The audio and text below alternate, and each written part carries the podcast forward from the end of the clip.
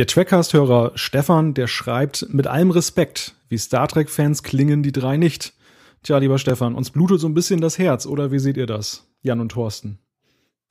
Ja, als ich das Feedback gelesen habe, dachte ich ja auch, äh, haben wir wirklich so wenig Ahnung davon?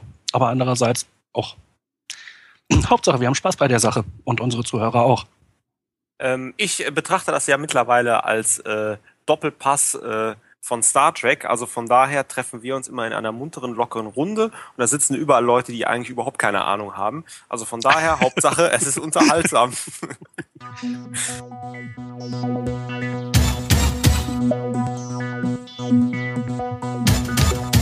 Es gibt viele Dinge des täglichen Lebens, in denen ein Stück Star Trek steckt. Handys, Tablets und andere Technologien lassen Trekkie-Wünsche wahr werden.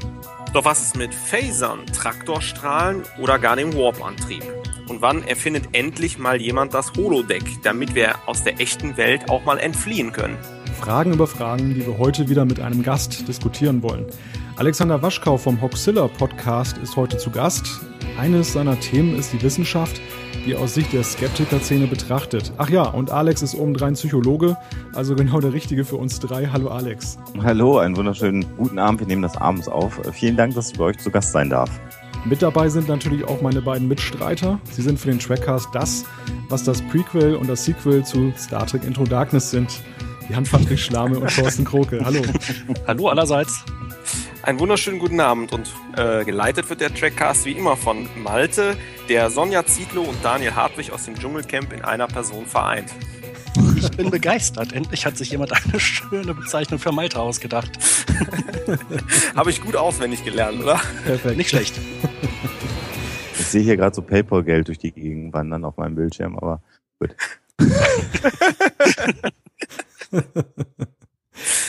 ja, ein frohes neues Star Trek-Jahr, wenn man das denn jetzt noch sagen darf, wünsche ich hiermit erstmal all unseren Zuhörern.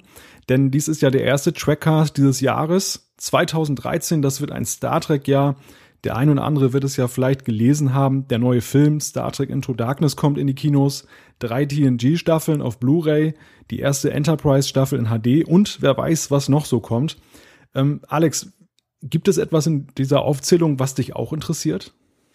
Ähm, also tatsächlich der Kinofilm. Wahrscheinlich wird jetzt die Hälfte der Hörerschaft auch sagen, an dieser Stelle schalten sie ab, weil sie mich nicht mehr reden hören wollen. Ähm, die Filme sind natürlich nicht so im Kanon der eigentlichen Serie gestrickt, aber sehr, sehr unterhaltsam. Und ich fand den ersten Star Trek-Film, wenn man denn schon den Franchise neu erfinden muss, äh, vor dem Hintergrund sehr gelungen. Ähm, die HD- und Blu-ray-Veröffentlichungen schmerzen mich ein wenig, insofern, als dass ich den ganzen Kram, und damit meine ich den gesamten Kram, also alles, was Star Trek angeht, als DVD im Regal stehen habe und äh, im Moment einfach nicht bereit bin, da nochmal Geld für hinzulegen. Aber natürlich für all diejenigen, die es noch nicht haben, ist das natürlich ideal, das zuzulegen. Aber der Film, da freue ich mich schon sehr drauf. Macht Dann heute immerhin zwei von vier. Wenn ich mal unsere äh, Einschätzungen aus den letzten Trackcasts zusammenfasse. wer, wer, wer freut sich denn noch auf den Film und wer hasst ihn? Äh, ja, ich sonst, ich stehe immer so ein bisschen alleine da. Ich habe die Jungs schon äh, in einem vorigen Trackcast mal eingeladen, äh, dass die auch brav ins Kino gehen und ich die dann auch einlade, damit die auch in einen neuen Film mitkommen. Aber ich würde sagen, heute in der Sendung steht es dann 2 zu 2. Ja, genau. Also, also schäme mich nicht dafür. Thorsten ist da äh, deutlich äh, optimistischer, was den neuen Film angeht und auch äh, den letzten. Äh, bei Malte, glaube ich, kann ich das zu Recht sagen und von mir auf jeden Fall, dass halt der Neustart mir leider nicht besonders gefallen hat und ich eben auch skeptisch bin, was jetzt den nächsten angeht, aber ich lasse mich da gerne positiv überraschen. Ja, so, so sehe ich das auch. Also von Hass würde ich noch nicht sprechen. aber ich bin auch sehr skeptisch, was jetzt die Fortsetzung angeht. Und naja, das, was man an Trailern da bislang gesehen hat, das macht mich nicht gerade optimistisch, aber ich denke, eine Chance werde ich dem Film doch geben. Naja, es ist halt ein J.J. Abrams-Film, ne? Also von der Warte aus, also ich verbuche das auch nicht als Star Trek-Film, sondern als J.J. Äh, Abrams-Film und dann geht man da vielleicht auch ein bisschen anders äh, dran an die ganze Angelegenheit. Ja, aber warum nennen sie es dann Star Trek? Das äh, ja, stört mich hat, dann halt so ein bisschen ja, an, an, dieser Betrachtungsweise. Ja, weil sie halt die Rechte in der Schreibtischschublade hatten und kein anderer was damit anfangen wollte. Und die Rechte halt lagen immerhin noch über äh, denen von einer Neuverfilmung von Buck Rogers. Also hat man sich dann doch für Star Trek entschieden. Ja, wobei Buck Rogers könnte ich mir auch nicht vorstellen, wenn ich dann so an die Overlords denke. Boah. Aber gut, das ist. Dann äh, bräuchte man natürlich einen adäquaten Ersatz für Aaron Gray.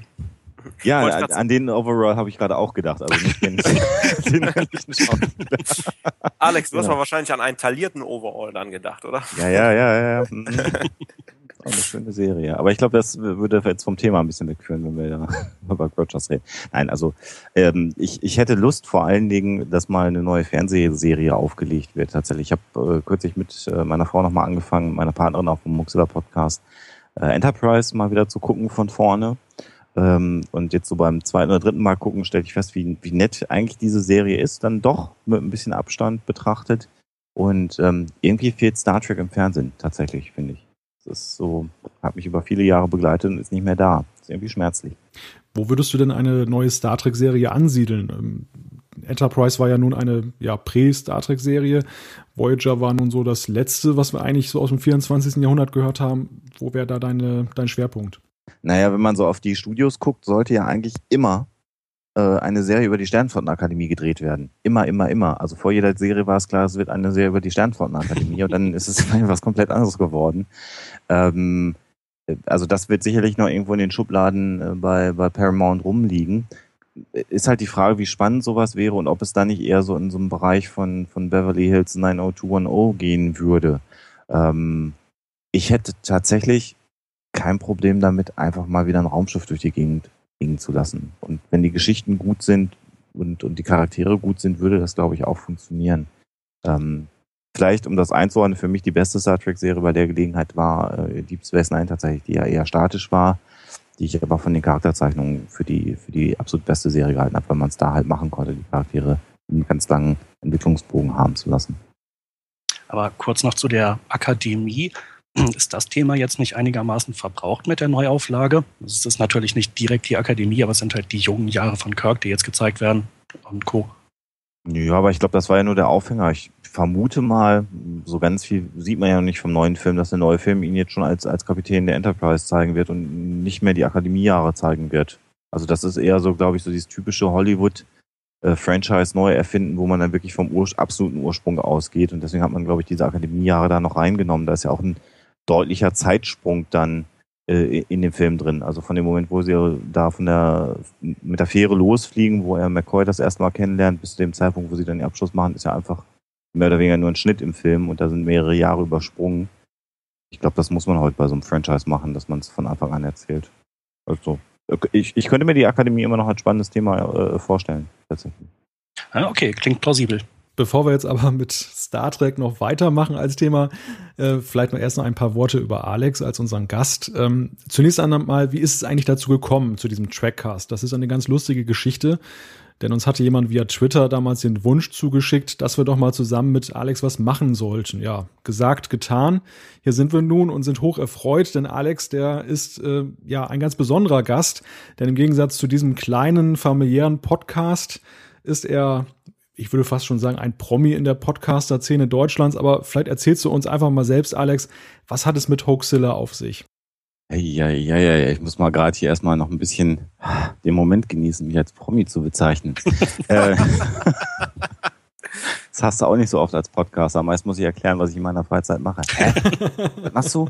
Ähm, ja, also äh, tatsächlich, ähm, äh, Huxilla ist eine Sache, die wir vor zweieinhalb Jahren gestartet haben, meine Frau und ich. Und das war so der Gedanke, so eine Art Terra X Podcast zu machen. Das war so mal die ursprüngliche Idee, gepaart mit der äh, skeptischen, das ist so die, die Kurzform. Ich mag ähm, den Ausdruck nicht so gerne, äh, Weltsicht. Also was ist die skeptische Weltsicht? Es gibt eine Gruppe von äh, Menschen in Deutschland, die auch in einem Verein organisiert sind, die sich als Skeptiker bezeichnen.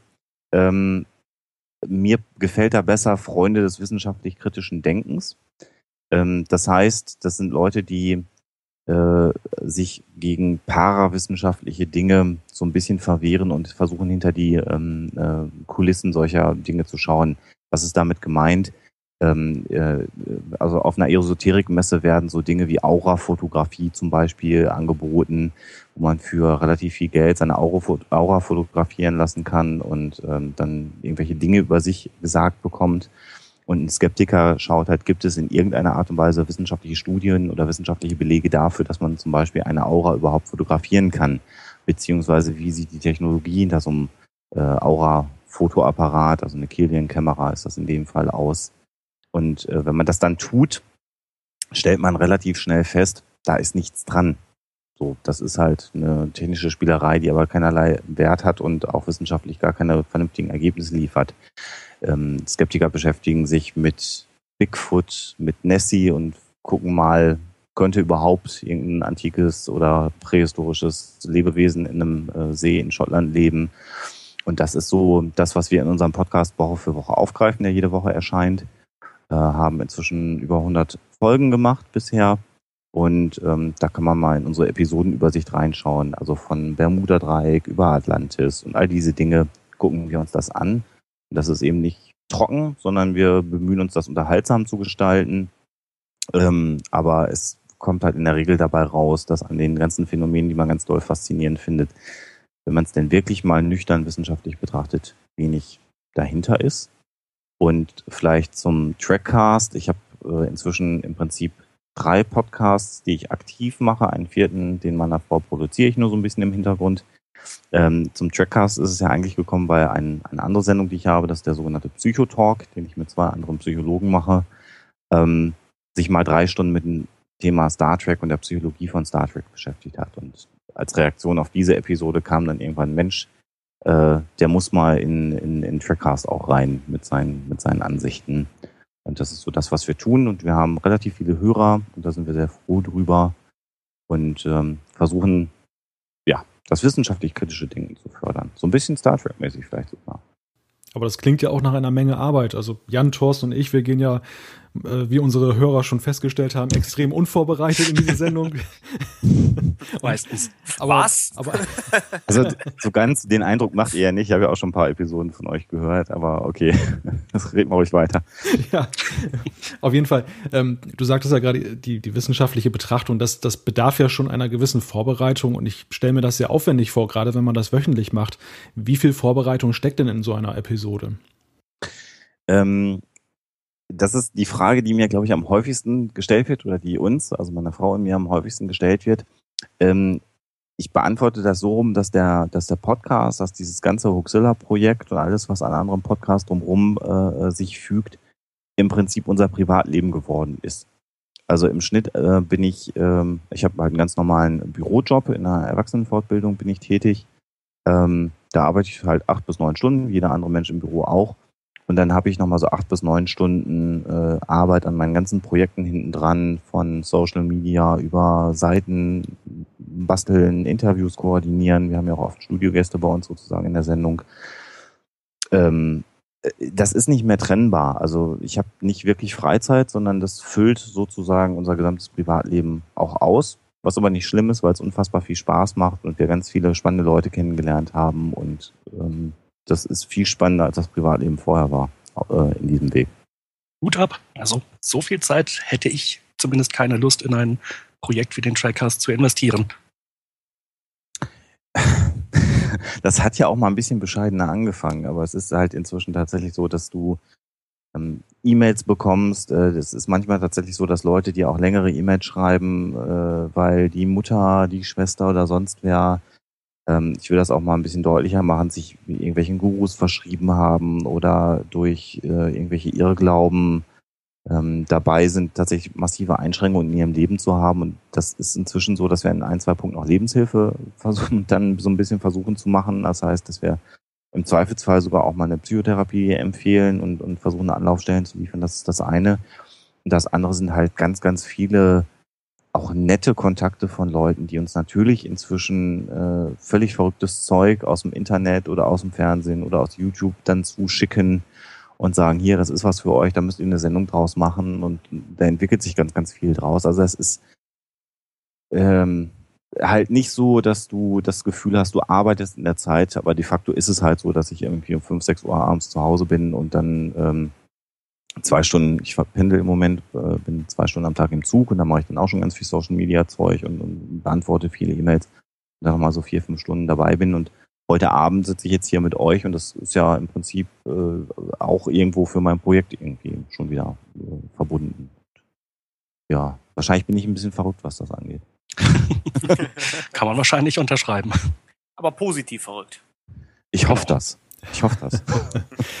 Könntest du dir eigentlich vorstellen, aus dem Hoaxilla Podcast, auch wenn jetzt das entsprechende Interesse vorhanden wäre, ähm, ja, auch eine richtige Radiosendung zu machen oder gar eine Fernsehsendung, weil du sagtest ja gerade, das ist ja auch so ein bisschen schon Lebenshilfe für viele Menschen.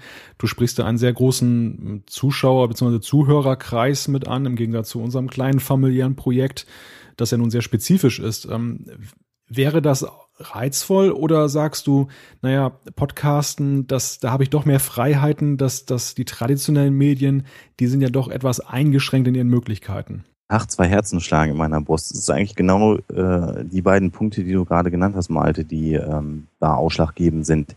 Auf der einen Seite reizt dich das irgendwann schon und du sagst, Medienproduktion macht Spaß, das ist äh, ganz furchtbar viel spannend. Irgendwie, wenn ich da Geld für bekommen würde, das den ganzen Tag zu machen, wäre das schon klasse. Auf der anderen Seite ist es natürlich so, dass die ähm, Anführungsstrichen alten Medien, auch wenn ich den, den Ausdruck nicht so gerne mag, dir diese Freiheit nicht geben lassen. Also ich habe viele äh, Skeptiker-Kollegen, die ähm, schon bei Pro7 Galileo waren als Experten. Ähm, ich kenne Marc Benecke, wenn den einer von euch vielleicht kennt, relativ gut, der ganz viel im Fernsehen unterwegs ist äh, der so als, als ähm, forensischer Biologe und Gutachter ähm, sich so mit Themen wie Vampirismus und solchen Dingen sehr intensiv beschäftigt hat und da häufig auch mal im Fernsehen ist. Das Fernsehen möchte nicht einen äh, Zuschauer verlieren. Und das Fernsehen verliert in dem Moment einen Zuschauer, wenn du ganz eindeutig sagst, äh, Elektrosmog ist völliger Blödsinn.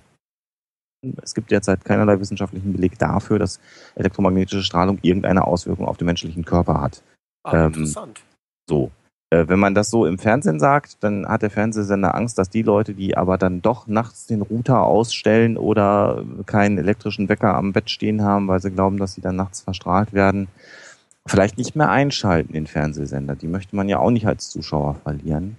Und deswegen, wenn du so Sendungen wie Galileo oder so dir anguckst, es ist immer so, dass in den letzten paar Sekunden entweder, also oder entweder gibt es vorher immer so eine Verschwörung oder es wird irgendwas hochstilisiert und in den letzten zwei Sekunden wird gesagt, aber eigentlich sagt die Wissenschaft, dass das nicht so ist und dann ist die Sendung vorbei. Oder umgedreht, ähm, es wird relativ gut dargestellt, dass an der Sache aus wissenschaftlicher Sicht an ihr Glauben nichts dran ist. Und dann kommt am Ende der Satz, aber wir alle wissen ja, dass zwischen Himmel und Erde Dinge möglich sind, von denen wir keine Ahnung haben. Ähm, also es wird immer so ein Hintertürchen offen gelassen. Äh, und da ist eben die Frage, ob ich das möchte, weil das machen wir bei Huxilla nur dann, ähm, wenn äh, dieses Türchen tatsächlich da ist. Also das, so ehrlich muss man ja sein. Das ist ja das große Problem, was Wissenschaft auch hat. Also Esoterik hat immer alle Antworten. Ja, also die, die können immer heilen und die können immer hell sehen und die, ne, die können das immer alles. Und haben für alles ein Erklärungsmodell, wenn es die Quantenphysik ist. Ähm, und der ehrliche Wissenschaftler sagt eben, ich kann dir das im Zweifelsfall in einem, mit einer gewissen Wahrscheinlichkeit beantworten, die Frage. Oder ich muss dir sagen, an der Stelle müsste man mehr Studien machen. Das ist halt auch nicht so sexy, als wenn jemand sagt, ich habe alle Antworten. Und ähm, das Fernsehen steht auf diese Ehrlichkeit, glaube ich, nicht so wirklich. Der Verschwörungstheoretiker würde wahrscheinlich auch sagen, der Rundfunkbeitrag, der wurde ja nur eingeführt wegen Elektrosmog, denn jetzt können die Leute ja alle über die Bratpfannenradio hören. ja. Ja, ich meine, so ein schöner Hoax, äh, den wir eigentlich noch, auch noch mal in der Sendung machen könnten, den wir aber nicht haben, sind ja auch diese Autos, diese Messautos, die, ich weiß nicht, ob ihr diese Stories kennt, ne? Die GZ fährt mit so Autos durch die Straßen und dann sehen die ja. äh, anhand der Messgeräte, wer Fernseh guckt bei sich im, im, Zimmer und dann wissen die das und dann deswegen klingeln die auch an den Türen. Da gibt es sehr viele Leute, die das wirklich glauben, dass sie das können. Auf die Gedanken, dass mal äh, nachts vielleicht tatsächlich ein findiger GZ man durch eine Straße geht und dann guckt, an welchen Fenstern so ein blaues Leuchten zu sehen ist und dann am nächsten Tag da klingelt, kommt keiner. Aber das ist halt die Wahrheit hinter dieser Geschichte. Ich dachte, die klingeln sowieso einfach überall, wo sie gerade noch keine äh, Gebührenkunden haben. Das ist die andere Alternative, ja. Aber da wir ja alle brav GEZ-Gebühren bezahlen. Jetzt ja sowieso. Das, äh, das, ist, ist, das ist, äh, tatsächlich so, ja. Jetzt aber auch vorher schon alle sehr brav bezahlt haben. Ja, ja. Selbstverständlich. Äh, ne, ist, ist das überhaupt keine Diskussion jetzt. Nein. Ich, ich, bin ja auch Fan von der GZ. Ich finde das total klasse. Ich habe ich hab das sogar doppelt bezahlt, weil ich das Programm so toll fand. weil du eine gespaltene Persönlichkeit auch besitzt, oder? ich habe mich nur immer geärgert, wenn ich irgendwas äh, gesehen habe in ARD oder ZDF oder einem von den ganzen Sendern, was ich unglaublich schlecht fand und dann am nächsten Tag auf den Kontoauszug geguckt habe und da stand dann äh, ihre Gebühren für gutes Fernsehen. Nee, Leute, das war kein gutes Fernsehen. Tut mir leid, das war echt schlecht. Naja, da ist ja so, meine Eltern sind beide so fast an die 80. Ähm, wenn ich die jetzt fragen würde, für was die GEZ bezahlen möchten, äh, ist äh, da die Wahrnehmung natürlich eine ganz andere als äh, für die Dinge, für die ich GEZ bezahlen möchte. Und genau das ist ja die Idee dahinter. Der öffentlich-rechtliche Rundfunk ist eben für alle da und soll, wir alle wissen, dass auch das nicht mehr so ganz der Fall ist, aber politisch ja eigentlich unabhängig sein. Und das ist ja alles gemacht worden damit äh, die Medien nicht mehr zu einem Propagandainstrument werden können, sondern in öffentlicher staatlicher Hand sein sollen. Und diesen Gedanken finde ich charmant. Und immer wenn ich auf meinen Kontoauszug gucke und das sehe, dann sage ich mir, naja, äh, es ist ja der Gedanke, für den du bezahlst. Schön gesagt. Ähm, eines der Blogs, die ich regelmäßig lese, ist das von Stefan Niggemeier. Der hat auch gerade in letzter Zeit jetzt mit der Umstellung der äh, GEZ-Beiträge da auch eine Menge zu geschrieben. Äh, typischerweise aus der Perspektive, dass ähm, äh, aus Sicht der privaten Medien äh, da auch eine Menge verbreitet wurde, was nicht so ganz zutrifft. Aber da erklärt er halt auch nochmal äh, in mehreren Beiträgen, was der Hintergrund der GEZ ist und vor dem Hintergrund äh, zahle ich da meinen Beitrag auch gerne. Also, dass wir uns nicht falsch verstehen. Aber, nein, nein. Ja, wir, wir, wollten ja eigentlich nicht über die Machbarkeit ja. einer Welt ohne GEZ-Beitrag sprechen, sondern unser eigentliches Thema ist ja die Machbarkeit von Star Trek-Technologien. Und mhm. ähm, da von Technologien in Star Trek gibt es ja eine ganze Menge. Und die Frage wäre ja, wo fangen wir da jetzt an? Ähm, ich habe einfach mal im Vorfeld unsere Fans bei Facebook gefragt, welche Technik sie denn am meisten begeistert. Und ähm, ich würde sagen, das nehmen wir einfach mal als Leitfaden. Ähm, da fangen wir gleich mal an mit dem Phil, der hat gleich als erstes geantwortet, also soll er auch als erstes gewürdigt werden. Der hat ganz klar gesagt, der, den Computer in den Schiffen, den findet er ganz toll. Ähm, ich glaube, der Computer, ja, da sind wir ja schon ein ganzes Stück nah dran, oder? Also äh, klar, also Computertechnologie ist, glaube ich, das, was am realistischsten äh, sein wird. Ähm, äh, es gibt ja verschiedene Ideen. Also wenn man sich so Voyager betrachtet, die waren dann ja schon so bei organischen äh, äh ne, Packs, die sozusagen so als Relaisstation nochmal eine schnellere Datenübermittlung äh, sicherstellen sollten. Wie hießen die denn? Neurocell, Gel, Gel, irgendwie so hießen die ja, glaube ich. Ähm, da sind wir dicht dran, aber noch ein ganzes Stück weit weg. Also Spracherkennung, so wie es bei Star Trek ist, ähm, wenn man sich so Siri anguckt, so als iPhone-Produkt, also die versteht ja halt auch nicht immer das, was man will. Wenn ich mir vorstelle, dass man in einer äh, Gefechtssituation mit dem Computer sprechen sollte, sollte man sicher gehen, dass der einen auch wirklich versteht in dem Moment, wo man mit ihm kommuniziert.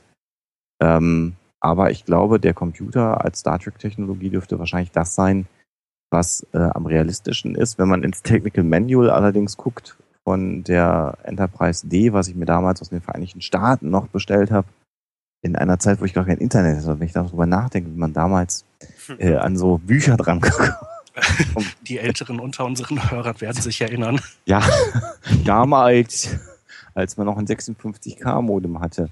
ähm, ähm, da wird ja beschrieben, dass quasi den ähm, Hauptcomputerkern der Enterprise D ein äh, Subraumfeld umgibt ähm, was sozusagen ermöglicht, dass die Informationen innerhalb des äh, Computers zum Teil mit Überlichtgeschwindigkeit äh, verarbeitet werden können, was die unglaubliche Geschwindigkeit des Star Trek Computers in, in der Enterprise erklären soll. Ähm, das ist natürlich ein Erklärungsansatz, der in so einem Buch super klingt, aber mit dem Überlicht äh, ist ja halt so unsere Physik immer noch so, dass sie sagt, das geht nicht. Also das stelle ich mir an der Stelle auch schwierig vor, aber die Leistungsfähigkeit generell von Rechnern wächst in einer exponentiellen Art und Weise. Und wenn ich mir gerade angucke, ich habe seit einiger Zeit ein iPad, ähm, was in so einem flachen Ding heutzutage möglich ist. Und äh, wenn man da so die Pads von äh, TNG sich insbesondere anguckt, als das so in den Mitte der 90er Jahre kam, hätte, glaube ich, niemand gedacht, dass man, ähm, na gut, also die Serie kam Ende der 80er, sagen wir jetzt mal 25, 30 Jahre später, im Prinzip genau diese Dinger in der Hand hält. Also das ist, glaube ich, schon sehr beeindruckend, was, was die Technik. Ja, sehr schöne äh, Brücke äh, aus TOS, wo halt wirklich, wenn ich da an Spock denke, der dann in so einen Sensor reingeguckt hat, das war dann halt irgendwie so ein Rohr und seine Augen wurden dann so ja. ein bisschen leuchtend angestrahlt. Total super. Ah, ich muss mal den Computer fragen. Und damals gab es da schon, er hat halt so einen Begriff dann äh, eingegeben und den gesucht. So, man hat halt, äh, wie du schon schön gesagt hast, halt mit Stimme das so ein bisschen weiter gesponnen. Aber man muss sagen, ähm, ja, wenn ich jetzt mich jetzt in TOS reinversetze, haben wir dann auch den Zustand, der da ist, den haben wir auch erreicht. Äh, mittlerweile ist ein Computer, der kann schnell Informationen suchen, ich kann Suchbegriffe eingeben, wie in so ein großes elektronisches Lexikon, ich finde da Sachen und äh, das ist schon toll. Nur, naja, gut, du hast gerade angesprochen TNG. Ähm, naja, äh, TOS war in den 60ern, also ist schon ein paar Jahre sind ja jetzt auch vergangen. Aber ähm, ja, also es war nicht völlig äh, unrealistisch. Zur damaligen Zeit aber war es auf jeden Fall futuristisch fürs Fernsehen. Klar. Äh, was mir da eben noch eingefallen war, äh, es gibt ja das sogenannte Moore'sche Gesetz äh, oder eine Gesetzmäßigkeit, nach der sich die Rechenleistung von na, Heimcomputern ungefähr alle eineinhalb Jahre verdoppelt. Das mhm. hat in letzter Zeit ungefähr Bestand gehabt. Hat eigentlich spaßeshalber mal jemand ausgerechnet, was man für eine Rechenleistung auf der Enterprise hatte, hätte, wenn dieses Gesetz bis ins 24. Jahrhundert äh, seine Gültigkeit besitzen sollte? Ich habe es noch nicht durchgespielt, nee. Schöne, schöne Rechenaufgabe für dich, Jan. Joa, ich werde da mal paar kleine Skripte basteln, das mal ausrechnen. ich weiß nicht, ob Taschenrechner die Zahlen packt, die da rauskommen. Also ich muss, muss da mal einhaken. Ähm, ich bin im, äh, im Studium, bin ich dem Gesetz auch mal begegnet. Also teilweise gab es halt diese Sprünge, aber teilweise wurden die dann doch nicht ganz erreicht. Also ähm, ja, so als Faustregel, sage ich mal, für ab Anfang der 80er hat es mit Sicherheit an einigen zeitlichen Perioden geklappt, aber hat halt auch nicht immer hingehauen. Ja, äh, Faustregel ist ein sehr schöner Begriff. Gesetz, das muss man schon in Anführungszeichen sehen. Ja. Genau.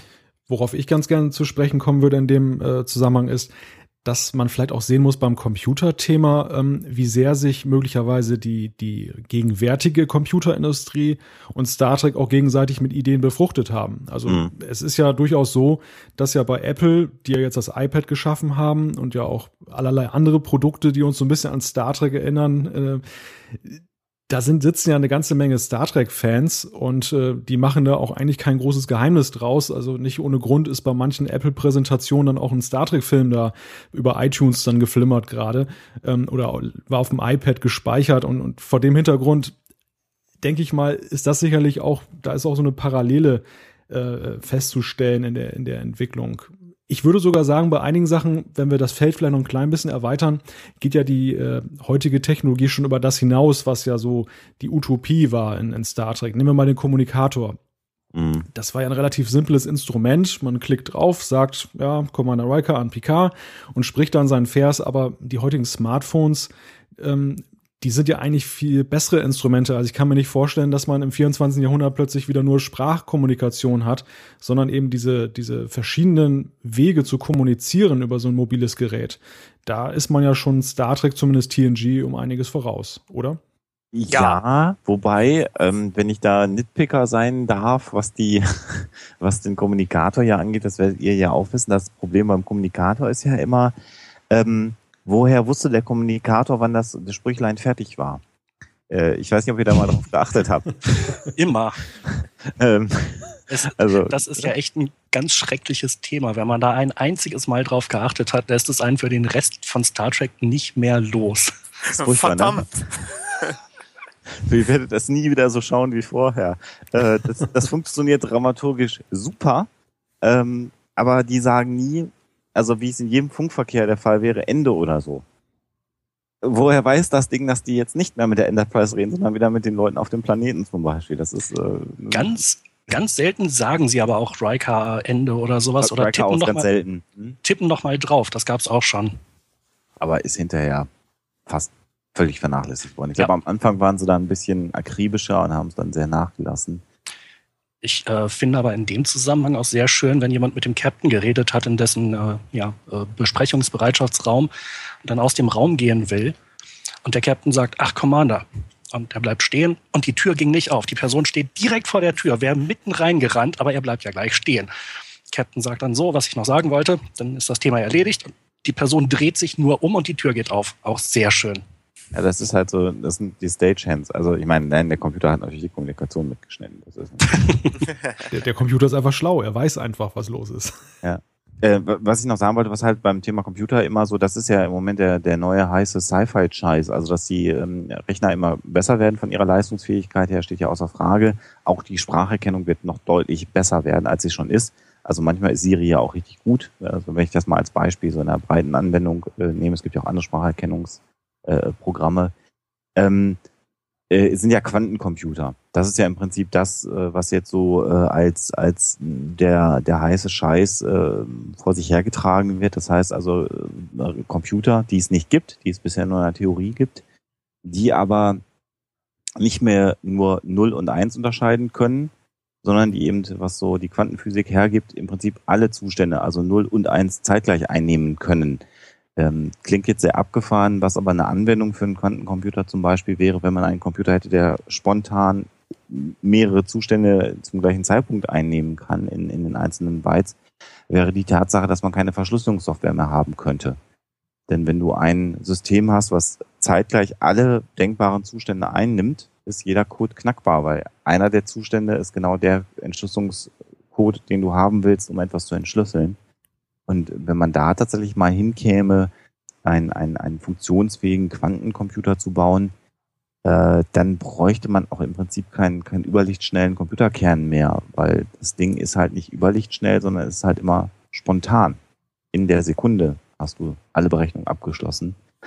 Ähm, ob es den jemals geben wird, ob wir da in der Quantenphysik mal so weit kommen werden, dass man das vollkommen durchdringen kann, ist fraglich, aber ist ein schönes gedankliches Modell, was uns vielleicht die nächsten 100, 200 Jahre dann beschäftigt und über diese normale Steigerung der Prozessorleistung äh, deutlich hinausgeht.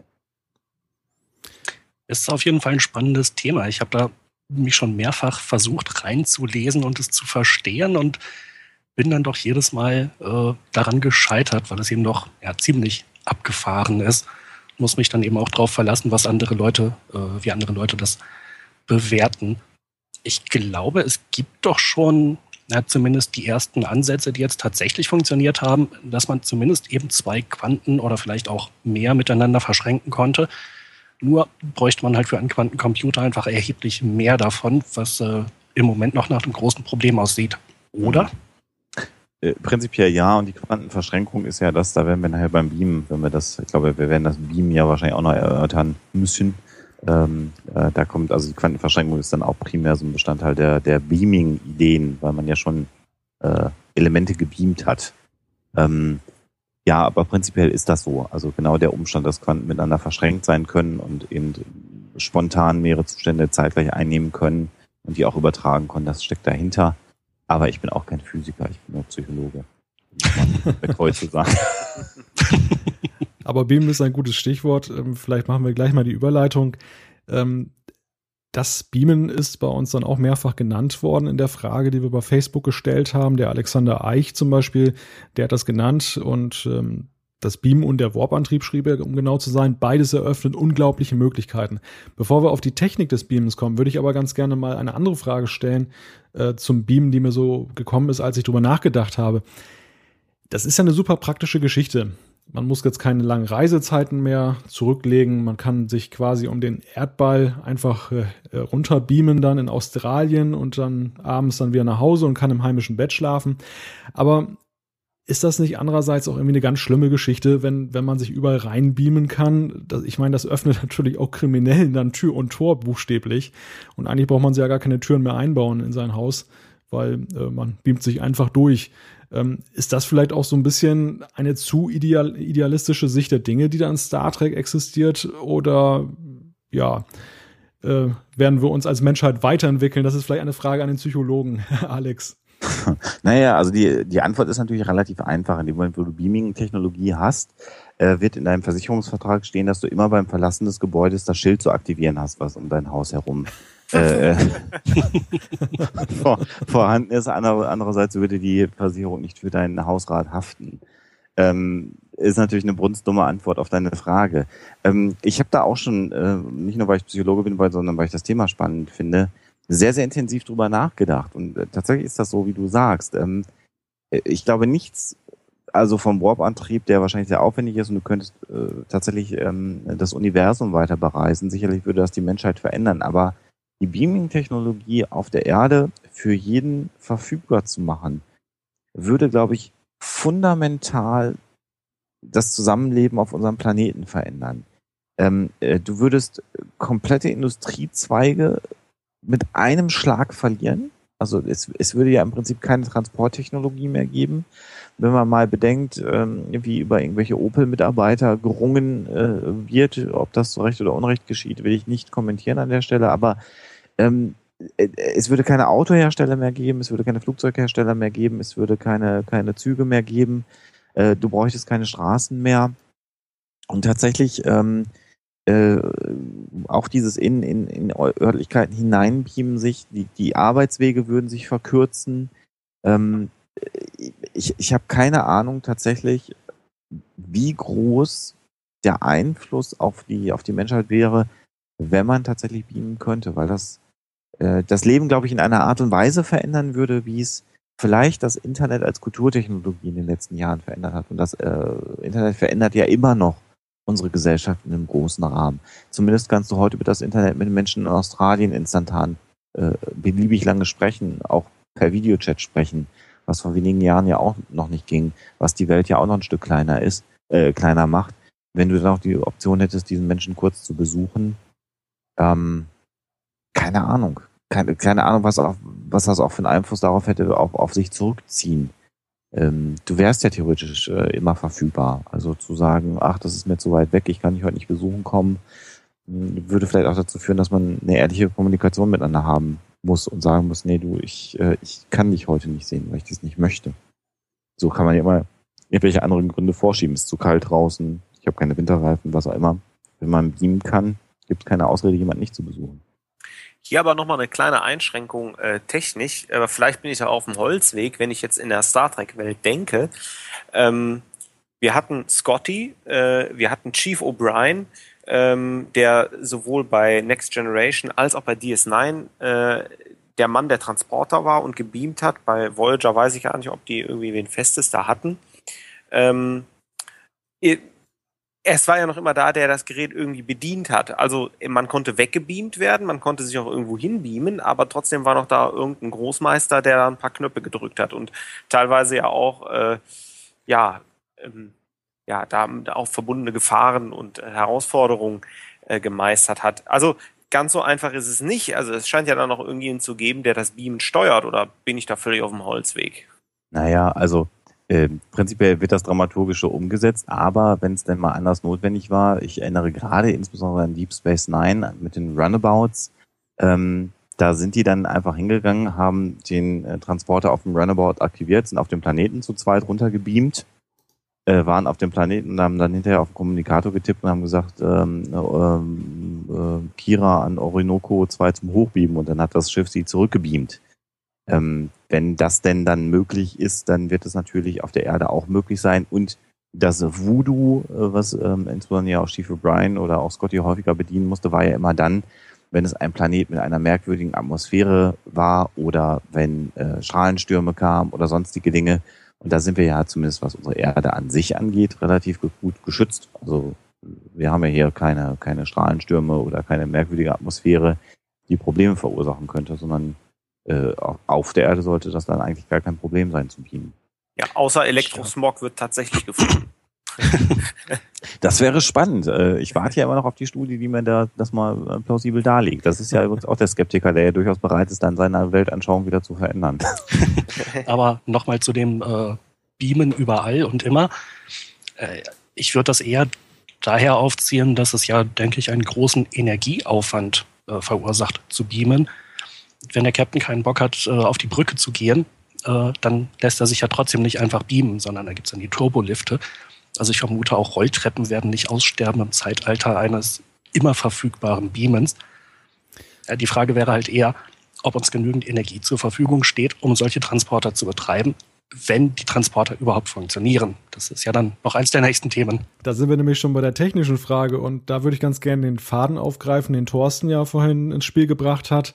Ähm, wo ist das begrenzende Element? Und wenn wir jetzt mal über die, die praktische Frage nachdenken, wenn Beamen überhaupt möglich wäre, das erörtern wir ja jetzt ja gleich, ähm, welche Voraussetzungen müssen denn gegeben sein? Ich glaube, da sind wir auch schon, ähm, ja, da haben wir auch schon riesige Voraussetzungen, die das jetzt gar nicht so machen, dass das jetzt wieder wie so ein Mikrowellenherd in sein Haus stellt, sondern dass das schon eine ziemlich komplexe Angelegenheit ist. Ähm, ja, wer mag denn einfach mal was dazu sagen, wo die Hindernisse sind? ich vermute mal, unser Gast äh, hat sich da wahrscheinlich besser vorbereitet. Ich hatte mir halt ein paar Sachen noch kurz in der Wikipedia zu, durchgelesen, äh, die ihrerseits halt auch noch eine Zusammenfassung sind von äh, Büchern, die darüber geschrieben wurden, halt von Physikern. Ähm, und das klingt ja in der Tat nicht so, als wenn uns das in nächster Zeit bevorstehen würde, die äh, Einführung des hervorragend funktionierenden Transporters. Nee, das ist tatsächlich so, dass wir damit wahrscheinlich nicht rechnen können. Ähm, die äh, ernstzunehmenden Physiker, ähm, die diese Gedankenspiele ja mitspielen, gehen auch eher davon aus, dass sie sagen, der, das Auseinanderbauen, also das Beam bei Star Trek funktioniert äh, ja theoretisch so, dass also alle Moleküle und Atome auseinandergebaut werden eines Menschen äh, Huckepack auf einen Energiestrahl äh, sozusagen verfrachtet werden. Also das wird alles in Energie umgewandelt, mit einem gerichteten Energiestrahl an eine andere Stelle äh, transportiert und dann dort wieder zusammengefügt, äh, weil man sich gespeichert hat, welches Atom wo gesessen hat. Das ist ja sozusagen die Star Trek ähm, Beschreibung ähm, davon, wie Beam funktioniert. Das hat in den 60er Jahren prima funktioniert. Dann ist einem Physiker irgendwann mal aufgefallen, nachdem man dann also in der Quantenphysik weiter war, ähm, dass man offensichtlich gar nicht wissen kann, wo sich welches Atom äh, befindet zu jedem Zeitpunkt, weil in dem Moment, wo ich was messe, also gerade auch die Atomposition, ähm, verändere ich die Position. Das ist die, wenn ich es jetzt sage, hat man es sicherlich schon mal gehört, Heisenbergsche Unschärferelation, von der ich spreche. Ähm, dann hat man als Autor bei Star Trek erstmal den Heisenberg-Kompensator äh, ein, eingeführt. Also all diejenigen, die jetzt TNG demnächst gucken, wartet mal ab, wenn das erste Mal von äh, Chief O'Brien oder anderen Leuten von den Heisenberg-Kompensatoren gesprochen wird. Das war also dann, um der aktuellen Physik Rechnung zu tragen, denn mit diesem Gerät, wie auch immer das aussehen mag, äh, ist das dann wieder plötzlich möglich, die genaue Position der Atome zu bestimmen.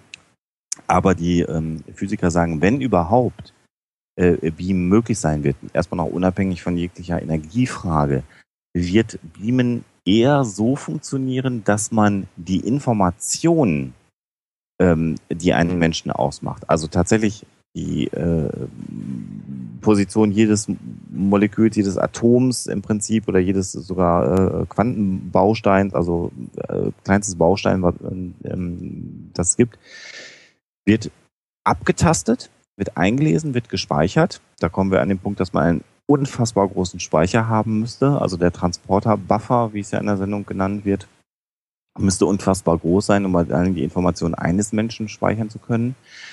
Und diese Informationen würde man an einen anderen Ort bringen und würde dort mit zur Verfügung stehenden Atomen wieder die Menschen zusammenführen. Wer jetzt genau aufgepasst hat, wird merken, dass man dann das Problem hat, dass man zwei Personen hat. Nämlich einmal die, die man abgetastet hat und die neue Person, die, wenn alles richtig gelaufen ist, völlig identisch zu der anderen Person ist. Und um den Beam-Vorgang abzuschließen, müsste man also die Person, die man abgetastet hat, einfach vaporisieren und dann hätte man einen Beaming-Vorgang abgeschlossen. Also das ist das, was die aktuelle Physik sozusagen äh, in ihrem theoretischen ähm, äh, Gebilde für halbwegs realistisch hält. Das klingt schon ziemlich martialisch. Also wenn man dann so den sich, sich abscannt, dann wird man vernichtet und wenn alles gut gelaufen ist, ist man plötzlich woanders. das ist schon ne, relativ schwierig und die Energie dafür, jemanden zu äh, aufzulösen, ist relativ groß und eben Informationen in einem so großen Umfang gerichtet zu transportieren, ist auch relativ schwierig. Jetzt gibt es sicherlich den einen oder anderen, der beim Hören aufzeigen wird und wird sagen, Moment, ich habe aber irgendwo im Internet gelesen, die haben ja schon gebeamt an den Universitäten. Habe ich hundertprozentig irgendwo gelesen.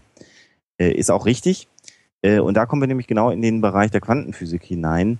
Ähm, man kann tatsächlich ähm, äh, subatomare Teilchen, Quanten, in Anführungsstrichen beamen. Was heißt das? Ähm, Quanten haben eine, einen Spin, also die drehen sich.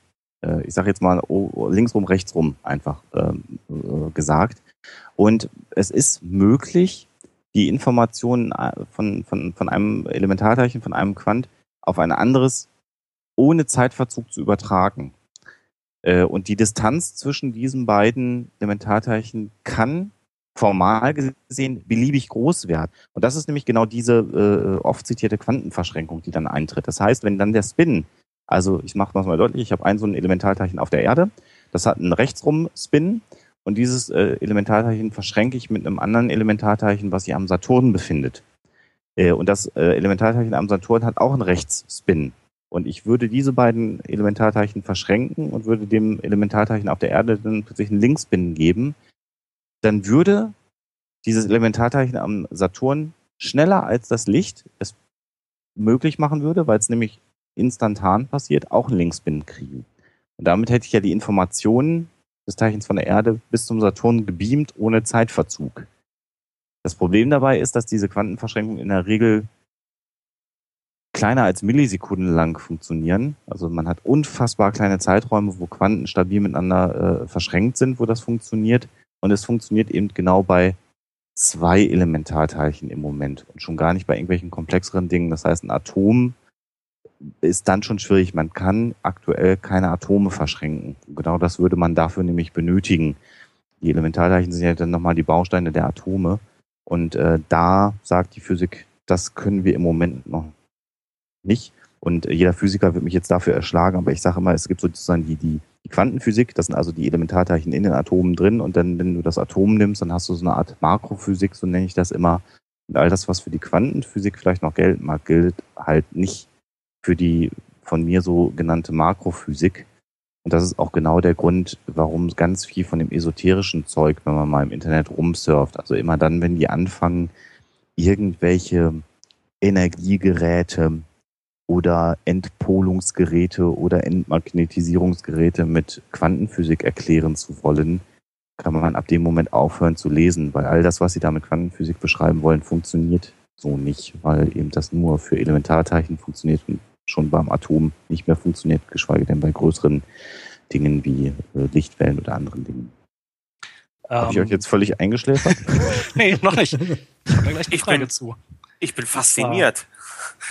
Ähm, äh, von welcher Größenordnung von an Menge von Elementarteilchen redet man denn, wenn es jetzt um ein einfaches Atom geht, meinetwegen Kohlenstoffatom oder so? Das ist eine ausgezeichnete Frage.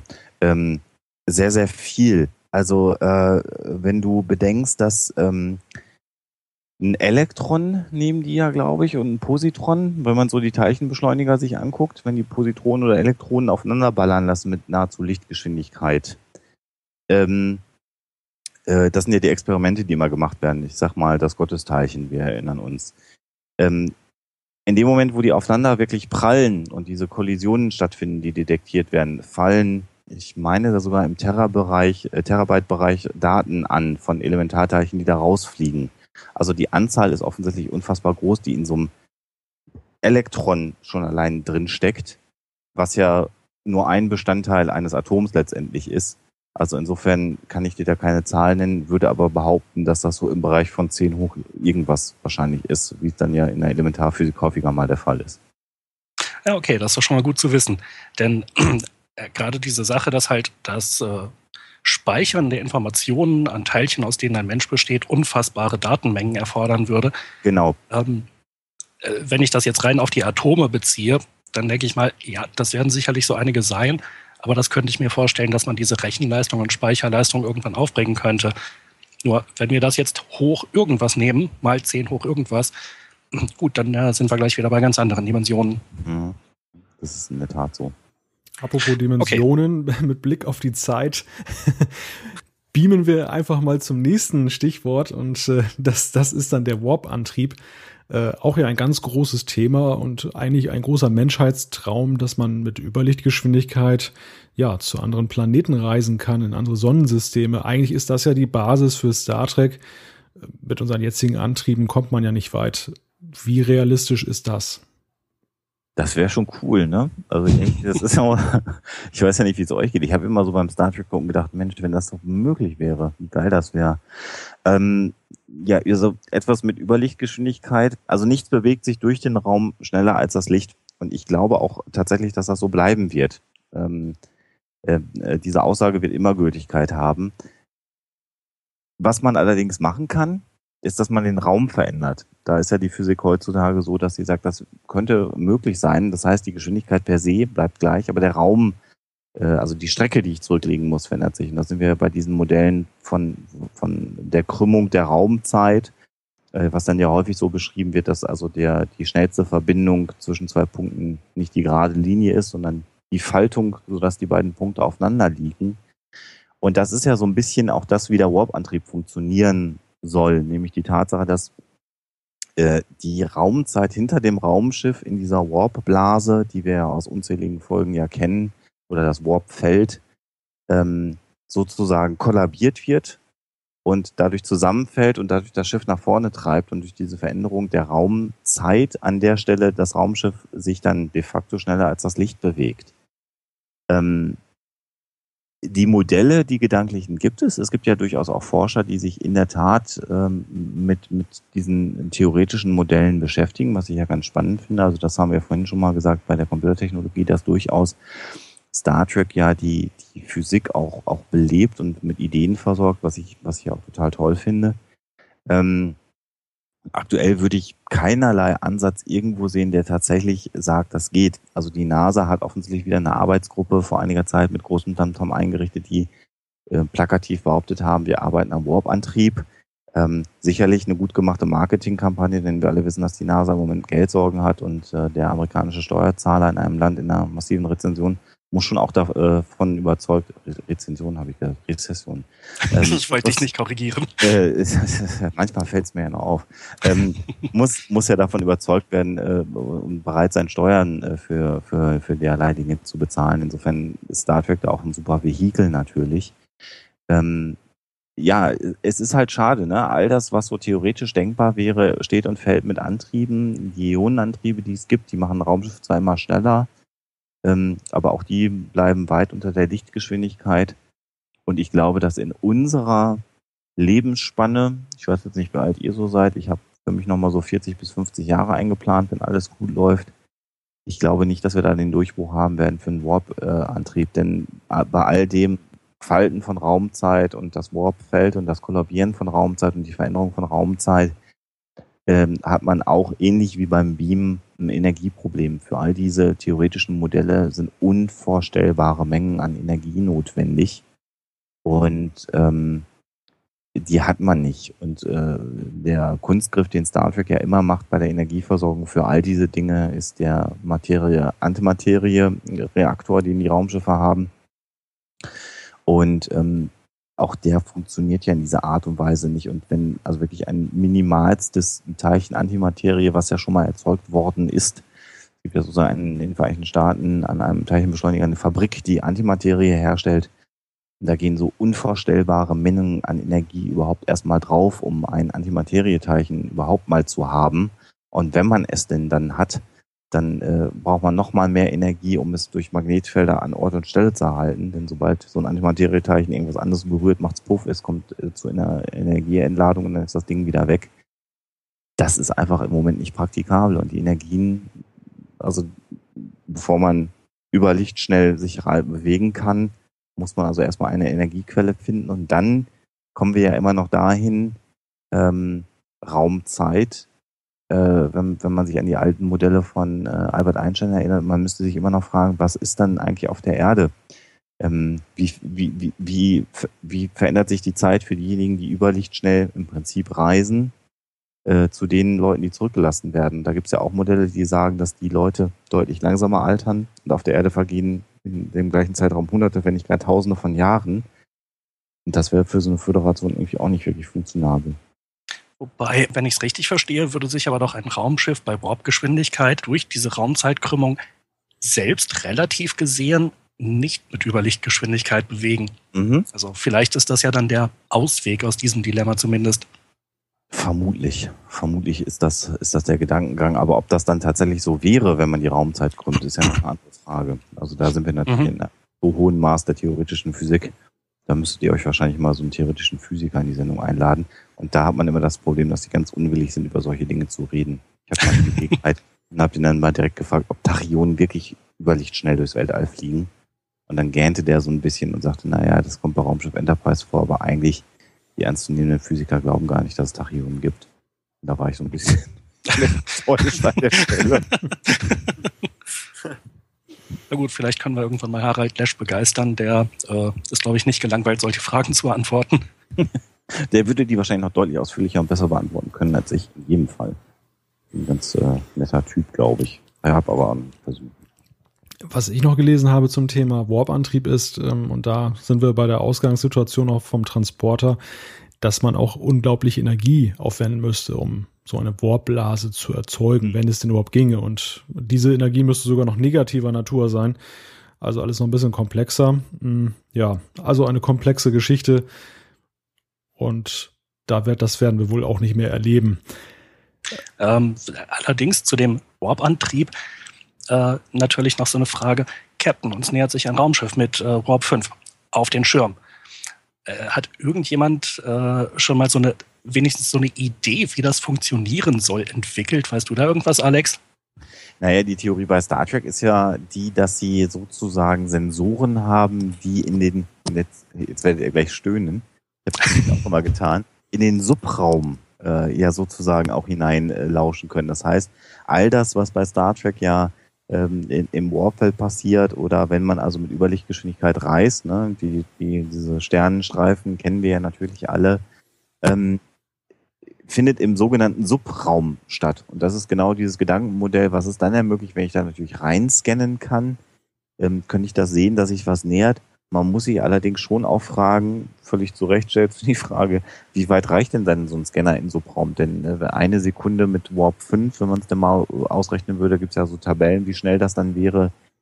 Da müsste der Scanner schon mächtig weit oder die Sensoren in Subraum hineinhorchen können. Ähm, ja, ist halt Fernsehen, ne? Leider. Ja.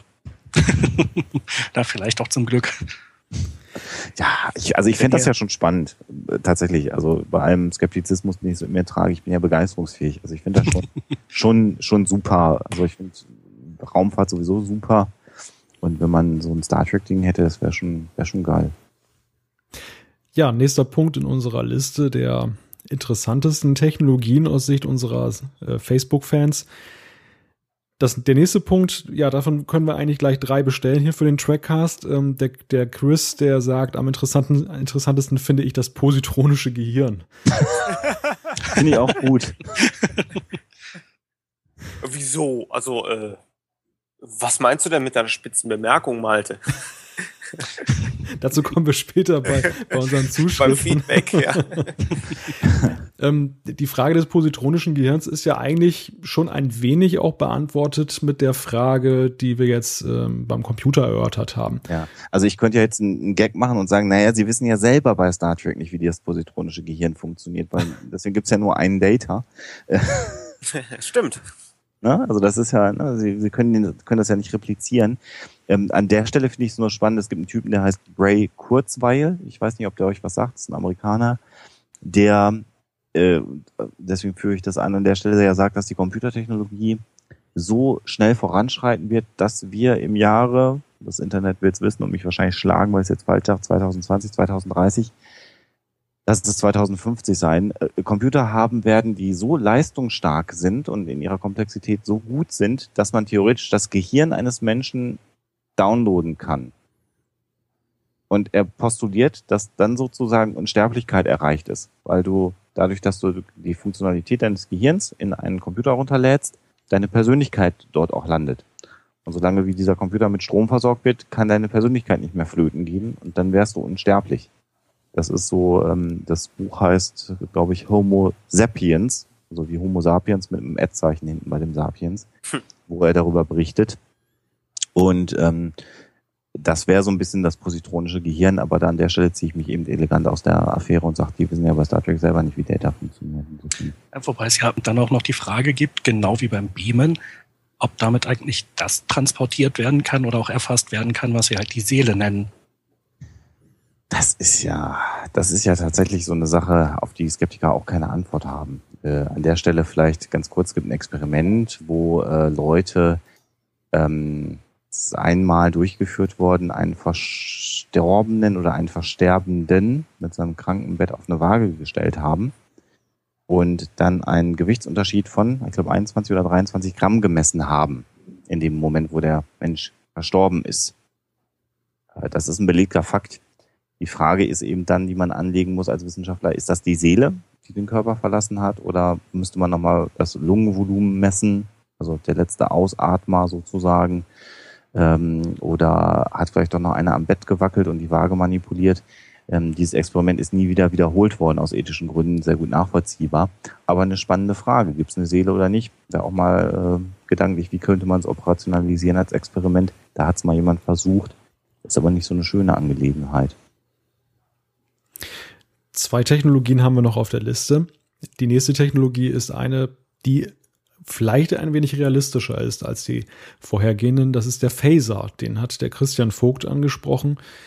Für den Phaser, das wissen wir ja aus Medienberichten, ähm, gibt es ja schon so eine Art, ja, gibt es ja schon so eine Art Ansatz äh, im militärischen Bereich. Es gibt ja, wird ja mit Lasern experimentiert und was denkt ihr? Ist das möglicherweise ein Ansatz, der dazu führt, dass der Phaser in, innerhalb unseres Menschenlebens dann noch Gestalt annimmt? Also wenn ja, dann hoffe ich, dass er wenigstens ein bisschen schneller schießt, als man das immer sieht. Die Leute können da ja oft genug beiseite springen. Das hat mich auch immer fasziniert. Ja, stimmt.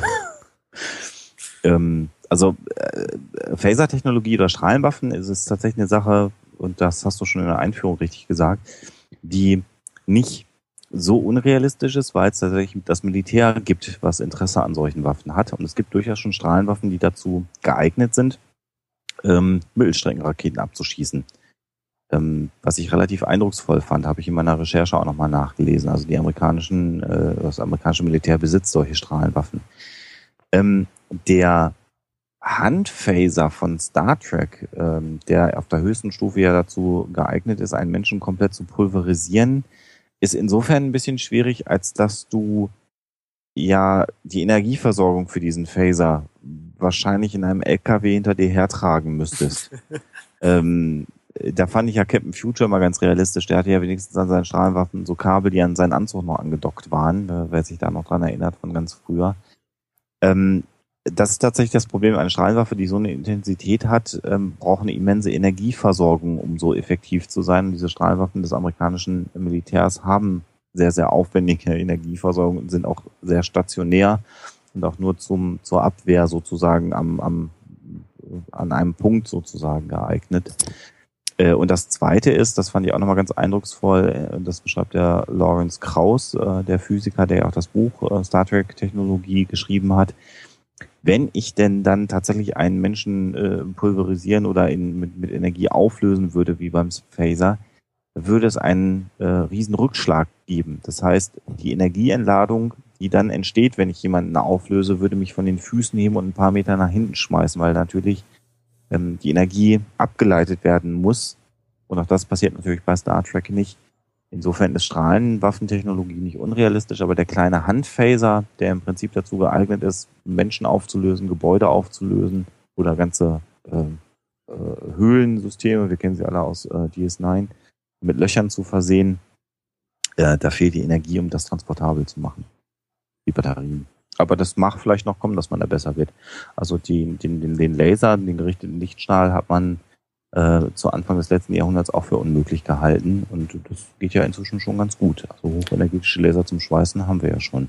Also das würde ich eher als so ähm, eine Sache sehen, die vielleicht irgendwann doch nochmal möglich werden wird. Eher wahrscheinlich als Beam. Zum äh, Thema Laser, zum Zerstören von äh, anfliegenden Geschossen. Da hatte ich jetzt gerade kürzlich im äh, ich glaube, im letzten Monat nochmal was gelesen, dass es da jetzt erste Versuche gab mit so einem relativ kleinen Gerät, äh, was also auf kurze Entfernung anfliegende äh, ja, Raketen oder Granaten zerstören soll. Ähm, den Link habe ich auch erstaunlicherweise sogar wiedergefunden. Den können wir mal in die Links äh, hier zur Sendung packen. Wen das interessiert. Das äh, klingt so, als wenn das jetzt halt nicht nur in Anführungszeichen für ballistische Raketen gilt, sondern äh, ja, eben auch für deutlich kleinere Geschosse, die jetzt halt auf Infanterieebene eingesetzt werden. Na gut, das Buch von Kraus ist ja auch schon, glaube ich, 15 oder 20 Jahre fast alt. Also vielleicht hat ja. sich da auch schon wieder was getan, dass man dann noch schon wieder effizienter unterwegs seid. Aber eine Erklärung habe ich jetzt. Äh, die Bedeutung der Rothemden und der schnell gekillten Gelbhemden unter Worfsägide, die sind eigentlich nur dafür verantwortlich, den riesen Energievorrat für die Handphaser zu tragen. Wenn die dann mal ausnahmsweise schnell wegsterben durch die Gefahren, gut, dann haben wir halt nicht mehr so viele Schüsse im Handphaser. naja, kennen vor der Halt, ne? Ja. haben wir heute wenigstens eine Erklärung gefunden die uns allen plausibel erscheint. Äh, zum, zum letzten Punkt der kleinen Meinungsumfrage. Auch das ist ein Thema, worüber wir wahrscheinlich ein paar Minuten diskutieren werden. Ähm, das kam von Steffen, der sagte, das Holodeck ist natürlich auch ah. faszinierend. Und äh, anders als beim Transporter, sagt Steffen, sehe ich diese imaginäre Technologie aber kritisch, eben weil sie so verlockend ist. Ganz ehrlich, ich wäre definitiv gefährdet, das Barclay-Syndrom zu entwickeln. Der eine oder andere erinnert sich ja noch, Reginald Barclay, der allseits geschätzte Ingenieur, der sich dann ja in diese Holodeck-Fantasiewelt dann äh, verloren hat. Und ich finde, da hat Stefan eine ganz spannende Frage eigentlich aufgeworfen. Ähm, laufen wir nicht alle Gefahr, wenn es ein Holodeck gibt, dass wir uns in diese Welt flüchten, wo man glücklich sein kann, wo man das Leben führen kann, ja, was man haben möchte, wo alle Träume Gestalt annehmen? Wahrscheinlich schon. ähm, der Mensch ist ja auch durchaus Lust und Trieb gesteuert und äh, das wäre schon extrem schwierig. Also wenn du dir vorstellst, du kommst in eine vollkommen realistische Umgebung, die dich sogar noch ernähren kann. Ne? Die haben ja dann für das, was du da an Nahrung aufnimmst, dann neben den Hologrammen ja die Transportertechnologie, die dir auch nochmal Essen da schnell auf deinen Teller dann tatsächlich drauf beamt. Ähm, warum solltest du da weggehen wollen? Ähm, äh, also äh, ich als Psychologe könnte sagen, wenn das realistisch genug ist, und du dir deine Umgebung so gestalten kannst, wie du sie haben willst, warum solltest du aus der Situation rausgehen wollen? Das ist tatsächlich eine sehr, sehr berechtigte Frage, die wir uns damals auch schon gestellt haben. Das war ganz spannend. Wir haben ja, äh, vielleicht darf ich das ganz kurz mal erzählen, wie, wie, ich, wie ich auf TNG auch gekommen bin. Geht ganz schnell. Ein Freund von mir hatte kein Kabelfernsehen und äh, seit eins hat dann ja irgendwann angefangen, an fünf Tagen in der Woche Star Trek zu zeigen um 15 Uhr. Und ich habe das dann immer aufgenommen, damit mein äh, Kumpel das sehen konnte, weil seine Mutter damals nicht wollte. Wir waren so in der Oberstufe, aber die Mutter wollte das nicht, weil eine kleine Schwester hatte, dass sie Privatfernsehen kriegen. Äh, insofern habe ich immer die ganze Woche über die fünf Folgen aufgenommen und dann haben wir uns am Freitag Abend, Nachmittag getroffen und Star Trek geguckt. Und das fing als Aktion mit zwei Leuten an und hat dann damit geendet, dass am Ende immer freitags bei mir acht bis neun Leute bei mir im Zimmer rumgelungert haben und wir in so einer Riesenblase dann immer Next Generation geguckt haben. Und gerade die Barclay-Syndrom-Folge, wo es ums Holodeck geht, deswegen erzähle ich die Geschichte, war dann auch so, dass wir da dann tatsächlich mit den acht, neun Leuten äh, darüber diskutiert haben. Und ganz spannend war natürlich, welches Szenario jeder für sich dann so hätte denn kreieren wollen, in das er sich verlieren wollte. Und das war natürlich höchst individuell und ähm, zeigte aber, wenn ich die Technologie habe und ich mir das genau aussuchen kann, ist das eine Riesengefahr, glaube ich, äh, äh, sich im Holodeck zu verlieren. Wobei dann ja noch die Frage wäre, ob es dann tatsächlich einer so komplexen Technologie und so großer Räume wie das Holo, wie das Holodecks bedarfs, bedarf, ähm, mhm. weil wenn wir zum Beispiel mal jetzt an einen anderen Film reinschauen, äh, Matrix, da kriegen die Leute einfach so eine Art Docking Station in den Kopf eingebaut und dann äh, kriegen sie eine Welt ins Gehirn impliziert. Das wäre ja vermutlich auch viel einfacher zu realisieren technisch. In der Tat. Ich glaube auch dass das Holodeck in, in seinem Aufwand ähm, das krankt ja an einer Sache, nämlich an der Tatsache, dass eigentlich der Boden so eine so ein Endloslaufbahn sein muss. Das ist ja mal das, was was eigentlich dann nicht funktioniert beim Holodeck. Spätestens dann nicht, wenn die wenn die Leute getrennt werden auf dem Holodeck. Solange wie die immer beieinander bleiben und das und der Boden sich endlos weiter bewegt und quasi der die die die Projektion an dir vorbeiläuft, wird das ja noch funktionieren. Ähm, aber wenn du räumlich dich trennst und der Raum hat, ist ja nur begrenzt groß und Holodeck, kommst du in ein Problem rein. Äh, ich glaube tatsächlich, wenn es sowas mal geben sollte wie eine, wie eine umfassende Virtual Reality Simulation, das ist es ja letztendlich, dann auch über so ein äh, neuronales äh, Netzwerk und, und, und, und Interface, also quasi direkt ins Gehirn andocken und dort die Informationen einspielen.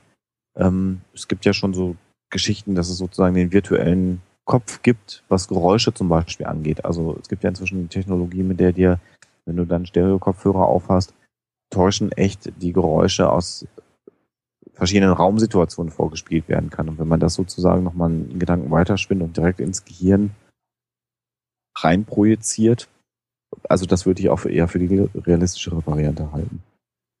Wobei jetzt äh, die Sucht danach, ich denke mal, da muss man halt nicht allzu weit in die Zukunft gucken, denn äh, Sucht nach virtuellen Welten und Realitäten, das ist ja ein Phänomen, was wir schon heute haben und mhm. wahrscheinlich auch schon lange hatten.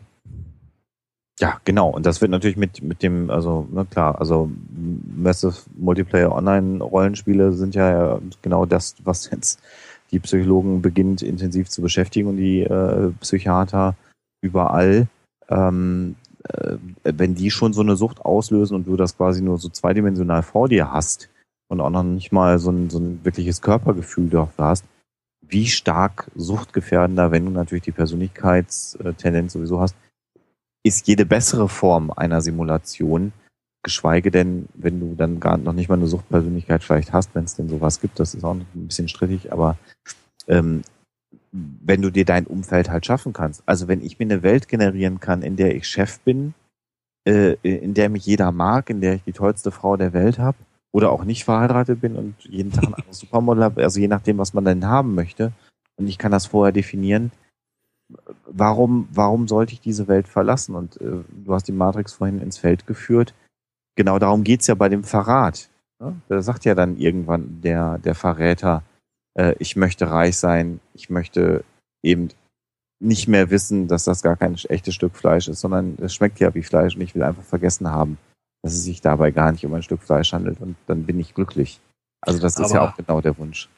Da kontere ich jetzt natürlich mit Star Trek Generations, äh, wo äh, PK vor genau dieser Frage steht. Da ist es dann halt keine virtuelle Realität, sondern der Nexus und er hat alles, was er haben wollte. Familie, Frau, Kinder, ist da glücklich. Aber es ist halt irgendwie nicht echt. Es ist schon fake. Und das, äh, und natürlich, dass er die Welt retten muss, zieht ihn ja dann letzten Endes wieder zurück in die echte Welt. Ich habe das eher so als Parabel verstanden, dass es nicht der wirkliche Wunsch von Picard war. Äh, und deshalb ist es gescheitert. Also tatsächlich habe ich, hab ich das so verstanden. Ähm, du hast ja immer so das, was du dir wünschst. Und es kann natürlich sein, dass das, was du dir wünschst, dann doch nicht dem entspricht, was du wirklich haben willst. Und das war der Grund, rauszugehen aus der Situation dann irgendwann. Äh, er hat dann ja offensichtlich doch festgestellt, dass er kein Familienvater ist. Äh, ich erinnere dann und kontere da an eine der besten Star Trek-Folgen, die ich so kenne, The Inner Light wo er mhm. auf dem Planeten ist. Und diese Situation hat ihn offensichtlich doch so erfüllt, dass er da den Wunsch äh, nach seinem alten Leben aufgegeben hat. Und er sich da sehr, sehr gut mit diesem Leben arrangiert hat. Und eine hohe emotionale Bindung an die Leute und an die Menschen und an seine Familie, die er dort vor Ort hatte, gefunden hat. Ähm, und das war ja im letzten Endes auch so eine Art Simulation, die er da hatte, ist natürlich jetzt alles philosophisch natürlich darüber zu diskutieren. Aber tatsächlich den Film verstehe deinen Gedanken, aber ich habe das ein bisschen anders interpretiert an der Stelle. Gut, man muss natürlich dazu sagen, dass die Kinder auch unerträglich waren in Generations. Wahrscheinlich hat das auch den Ausschlag gegeben. Davon mal gut, ganz ab. Ja, die kamen aber um, auf die Mutter, also deswegen. Um nochmal eben den äh, Unterschied äh, zwischen den beiden aufzuwerfen bei The Inner Light hatte Picard natürlich keine Wahl. Und am Anfang hat er ja auch sehr aktiv versucht, da irgendwie wieder wegzukommen. Nur mhm. es ging ja nicht. Er war da ja quasi festgenagelt und hat sich dann irgendwann nach diversen Jahren da auch mit der Situation arrangiert. Ähm, der Nexus, das war ja eine mehr freiwillige Geschichte. Er konnte ja jederzeit raus und hat es dann eben auch relativ schnell gemacht. Ja, ja, okay. Okay. Also nicht, also, nicht ganz vergleichbar. Ja, nicht ganz vergleichbar. Stimme ich dir zu, hast du recht. Es ist, ist ein bisschen unterschiedlich. Aber mm, ich denke, wir können festhalten, Flucht in virtuelle Welten wird, äh, wenn es Holodecks irgendwann mal geben sollte, äh, die Psychologie und äh, die Betroffenen wahrscheinlich noch etwas mehr beschäftigen als heute. In jedem Fall. Also das Ich hätte zu dem Thema noch einwenden können oder nicht einwenden, hinzufügen können, dass es ja durchaus auch schon allerhand Versuche gibt. Also wenn man das Thema Holodeck mal eingibt, ähm, da wird ja an jeder Ecke wird ja ein Projekt gefeiert, das irgendwo betrieben wird. Microsoft zum Beispiel, die basteln an so einer Art ähm, Scheibe, wo man durchgucken kann und dann hat man virtuelle Objekte, mit denen man da hantieren kann. Das geht ja auch so ein bisschen so in die, die Richtung, diese Datenbrille von Google, Google Glass, die ähm, projiziert einem ja auch Objekte in das direkte Umfeld. Also so eine Verschmelzung mit, mit ähm, virtuellen Objekten, das wird sicherlich ein Thema sein, was relativ nah ansteht. Aber dass es dann so weit geht wie das Holodeck, das ist sicherlich dann, ähm, ja, das ist eher unrealistisch oder wird zumindest noch sehr lange dauern und ähm, da sind wir wieder am Anfang. Da ist wahrscheinlich diese neurale Schnittstelle, die man in das Gehirn einbaut, dann wahrscheinlicher. Zumal mhm. das eben das Problem dann auch behebt, dass man ja hat, äh, die Frage des optimalen Bildschirms äh, oder die Frage äh, des Eingabe, der Eingabetechnik, das würde das ja alles vom Tisch fegen, wenn man da eine vernünftige Schnittstelle konstruieren würde. Ob das wünschenswert ist, okay, das ist ein anderes Thema. Das äh, werden wir sicherlich nicht abschließend klären können hier. ich Vielleicht noch zum, zum Holodeck eine kleine Anekdote. Ein sehr, sehr guter Freund von mir äh, zu der Abiturzeit äh, war der absolute Oberflieger, äh, war Jahrgangsstufenbester, ist heute auch Doktor der Physik.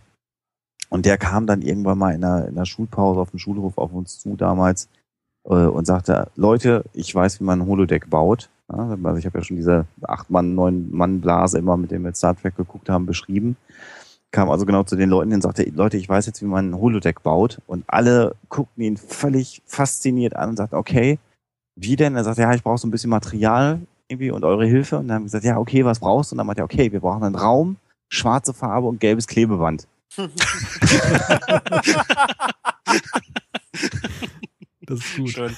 Und äh, ja.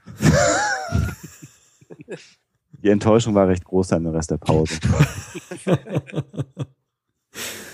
Ja, an dieser Stelle äh, vielleicht mal einen kurzen Einschub. Ähm, ich habe hier ähm, auch was gefunden, nämlich von zwei Jungs, nämlich dem Rainer Schimming und dem Stefan Wrede.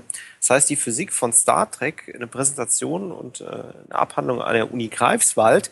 Äh, vielleicht nehmen wir uns mal ein, zwei Minuten. Ähm, erstmal äh, würde ich so Aussagen an Jan und Malte stellen und der Alex kann ja mal kurz eingreifen, wenn die nicht mehr weiter wissen. Und zwar, da wird immer so ein Fehler beschrieben und warum das eigentlich nicht möglich ist. Ich mache mal einen zum Warmwerden, da sind nur vier Stück, äh, die ich ausgesucht habe. Explosionen im Weltall sind zu hören, wird hier als Fehler gekennzeichnet. Wisst ihr warum? Weil es luftleerer, luftleerer Raum ist und da können Schallwellen sich natürlich nicht ausbreiten. Ah, klasse, gut. Also wie gesagt, eine zum Warmwerden, die war ja auch schon leicht, muss ich zugeben. Das wäre die 50-Euro-Frage bei Günther Jauch gewesen. Wo, das, wo, genau. Wobei, ich will, ich will ja nicht meckern, aber es gibt ja inzwischen wieder Leute, die sagen, wenn das, was explodiert, ähm, ein Trägermedium beinhaltet hat, sprich, da sind noch Gase drin, und man als derjenige, der das Geräusch wahrnimmt, sozusagen in diese Gaswolke mit reinkommt und dieses Trägermedium sozusagen, dann könnte man aber prinzipiell Vakuum keine Geräusche. Gut, nächster Fehler. Das Ausweichen vor einem Phaserstrahl. Ah, das hatten wir ja vorhin schon. Also wenn der Phaser sich mit, oder der Strahl sich mit Lichtgeschwindigkeit bewegt, dann stelle ich mir das mit dem Ausweichen ein bisschen schwierig vor. Denn äh, ich weiß nicht, ob schon mal jemand versucht hat, von uns wahrscheinlich keiner, äh, vor der Kugel einer Pistole auszuweichen. Die bewegt sich ja nun alles andere als mit Lichtgeschwindigkeit. Und auf die Entfernung, die wir da bei Star Trek haben, auf fünf oder zehn oder 15 Meter, äh, da möchte man, glaube ich, nicht versuchen, sein Leben zu retten, indem man jetzt diesem Projektil da ausweicht. Äh, sehr schöne Erklärung. Kommen wir doch einfach mal zur Frage 3 von Frage 4, beziehungsweise zu Fehler 3 von Fehler 4. Ein Hologramm, zum Beispiel der Holodoc von der Voyager, hat feste Konturen. Was ist daran falsch? Oh, gute Frage. Ich weiß halt nicht, wie dieses Hologramm zusammengesetzt wird. Ähm, da sind wir jetzt, glaube ich, was mich angeht, auf unseren Gast angewiesen. Hast du eine Idee, Alex? Ja, ähm, das Hologramm ist tatsächlich aus, aus Licht erstmal zusammengestellt, also ein Hologramm, was projiziert ist. Ähm, der Trick, der bei Star Trek gemacht wird, ähm, ist der, dass ähm, zeitgleich ein Kraftfeld, wenn es denn dann nötig ist, äh, um die Hologramme gelegt wird und dann sozusagen so eine Art Force Field entsteht, was dann den Widerstand äh, erzeugt, den man spürt. Grundsätzlich ist es aber tatsächlich so, dass eigentlich der Holodoc, solange wie ihn keiner berührt oder er mit nichts interagiert, äh, nur aus Lichtteilchen besteht und dass er tatsächlich keine festen Konturen haben dürfte.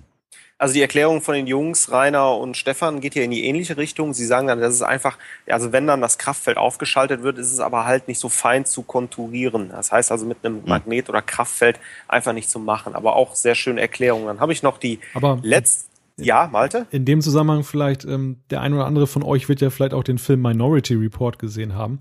Ich und noch nicht da gab es ja auch so eine 3D-Projektion, die so in den Raum hineinging. Ich glaube, es waren mehrere Projektoren, die dann so an verschiedenen, in verschiedenen Winkeln zueinander standen. Und da wurde dann ja so auch ein 3D-Film sozusagen in den Raum hinein projiziert.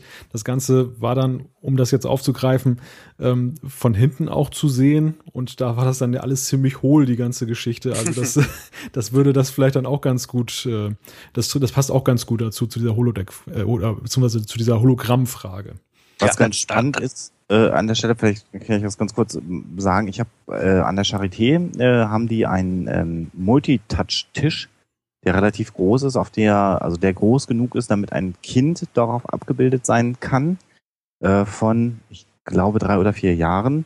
Und man ist sozusagen durch diese Multitouch-Technologie mit Ärzten, das wird in der Arztausbildung genutzt, dieses Ding, in der Lage zum Beispiel Fieber zu messen bei dem Kind oder so ein virtuelles Stethoskop zu nehmen und dann äh, ähm, sozusagen äh, das Herz abzuhören und die Lunge abzuhören und hört dann auch Geräusche. Ähm, und die nächste Phase dieser Entwicklung soll tatsächlich so sein, dass quasi dann eine Glasplatte auf diesem Tisch liegt und ähm, der Tisch nach unten hin sozusagen hohl ist und dann ein 3D-Hologramm von diesem Kind dort hinein projiziert werden soll. Man interagiert also dann trotzdem über einen Touch-Tisch, hat aber im Prinzip so eine 3D-Hologramm-Simulation von diesem, von diesem Kind vor sich. Und das war äh, auf dem auf dem flachen Touchscreen, also wie so ein riesen iPad muss man sich das theoretisch vorstellen, schon sehr sehr eindrucksvoll. Und wenn ich mir dann vorstelle, das noch als Hologramm, ähm, das ist schon echt heftig. Also das, das wirkte schon an ein, zwei Stellen sehr, sehr realistisch, dieses Ding. Also wer weiß, was da noch kommt. Das klingt abgefahren. Mhm. So, dann habe ich noch den letzten äh, Fehler, äh, den finde ich, da finde ich die Auflösung, die die Jungs hier rausgefunden haben, ganz witzig. Fehler, Existenz unsichtbarer Wesen. Oh. Ja, ja, auch interessant. ja, ich, ich versuche also hier Identity Crisis, der unsichtbare Schatten oder so gab es da bei TNG mal, wo Jordi unsichtbar wurde, ne? Ja, solange wir die nicht interagieren, kann man deren Existenz auch nicht nachweisen. Das ist tatsächlich ein Problem. Boah, klasse Antwort, Alex. Genau das sagen die Jungs auch hier. Bei Wechselwirkung mit den Objekten werden sie dann sichtbar. Also auch hier ist wieder der, der, Stich, der Stichwort der Interaktion. Ja, ähm, Link äh, reichen wir auch mal durch. Ähm, ganz interessante Präsentation da von den beiden äh, an der Uni Greifswald auch schon was älter mittlerweile, aber ist ganz spaßig. Ja, das Ergebnis dieses Tests, ähm, Jan und Malte mehr oder weniger durchgefallen, Alex hat gewonnen. Ganz naja. knapp. mit, naja. mit, Blick, ja. mit Blick auf die Zeit, ähm, den Reigen der Technologien, da könnten wir sicherlich noch einige weitere nennen. Die Tarnung ist ja jetzt ja gerade so zur Sprache gekommen. Ähm, Photonentorpedos, ja, das ist eine Technologie, die vielleicht gar nicht mal so spektakulär. Schutzschilde wäre auch noch ein Stichwort gewesen, Traktorstrahl. Aber ähm, kommen wir vielleicht noch auf eine Technologie zu sprechen und die ist eigentlich, finde ich, für alle Technologien von ganz großer Bedeutung und das ist die Energie, die Energiequellen. Ähm, wir haben das ja schon festgestellt beim Beamen und beim Warp-Antrieb. Man muss ganz viel Energie aufwenden und alle unsere Atomkraftwerke, die wir jetzt abschalten wollen, würden ja nicht genügen, um die zu befeuern. Nun ist die mhm. Frage, was kann man machen? Und ich finde, da ist Star Trek, da hat Star Trek äh, so ein bisschen diesen Pfad des Idealisierens manchmal verlassen, denn es gibt ja durchaus auch Folgen, die sich mit der Energiegewinnung kritisch auseinandersetzen. Da wäre zum Beispiel in TNG die Folge Die Sorge der Aldianer, wo ja ein ganzes Volk unfruchtbar wird, weil sie diesen Kustos oder wie das heißt, da diese, diesen, diese Technologie da betreiben, diesen Computer, der auch dann die Energie erzeugt und der halt dann diese Nebenwirkungen hat. Ja, Moment, Moment. Unfruchtbar werden sie wegen des Schutzschildes, den sie die ganze Zeit aktiv haben. Ach ja, mach, mach, doch nicht alles, sein. mach doch nicht alles kaputt. ich hab, tut mir leid, ich habe es vor zwei Wochen erst gesehen. okay, Zweit, zweites Beispiel, das ist vielleicht ein bisschen stichfester. Das ist in der in, in Voyager die Folge Subraumspalten. Das ist ja relativ am Anfang der ersten Staffel. Ähm, da trifft ja die Voyager auf einen Planeten, der mehr oder weniger verwüstet wurde durch polarische Energie. Und das ist so außer Kontrolle geraten. Das erinnert so ein bisschen an diese ganze AKW-Geschichte. Aber wir haben ja auch festgestellt, auch ja der Materie-Antimaterie-Reaktor ist ja nicht so eine ganz sichere Angelegenheit, weil wenn das äh, Magnetfeld mal kaputt geht, ja, dann macht's Wumms und äh, dann ist die Enterprise in Dutten. Und ja, das führt mich zu der Frage, Energiequellen, seht ihr da eine Chance, dass man da ja etwas findet, was nicht extrem risikobehaftet ist und auf der anderen Seite den nötigen Saft liefert, um diese ganzen Zukunftstechnologien zu realisieren? Wäre schön. Also, äh, um Alex ins Wort zu fallen, ähm, in der Folge, na, welche war es? Relics, als äh, Scotty an Bord der modernen Enterprise kommt, der ist einmal mit seinem Schiff auf so einer Dyson-Sphäre gestrandet diese Theorie einer Dyson-Sphäre oder die Idee besagt halt, dass man so eine Art äh, Sphäre baut um einen kompletten Stern, um eine Sonne herum, wenn ich es richtig verstehe, oder sogar um ein komplettes Sternensystem. Und darüber sollte es möglich sein, den gesamten Energieoutput dieser Sonne äh, aufzufangen und eben zu nutzen. Äh, das ist halt ja, so eine Art riesiges Solarpanel. Ähm, das wird unter Wissenschaftlern, soweit ich weiß, ernsthaft diskutiert. Und äh, man geht inzwischen so weit, dass man halt im All sucht nach Flecken, die zu dunkel sind, wo man sagt, da müsste eigentlich ein Stern sein. Wir gehen davon aus, da wäre eigentlich einer. Wir können aber keinen finden, weil da vielleicht jemand eine Dyson-Sphäre gebaut hat.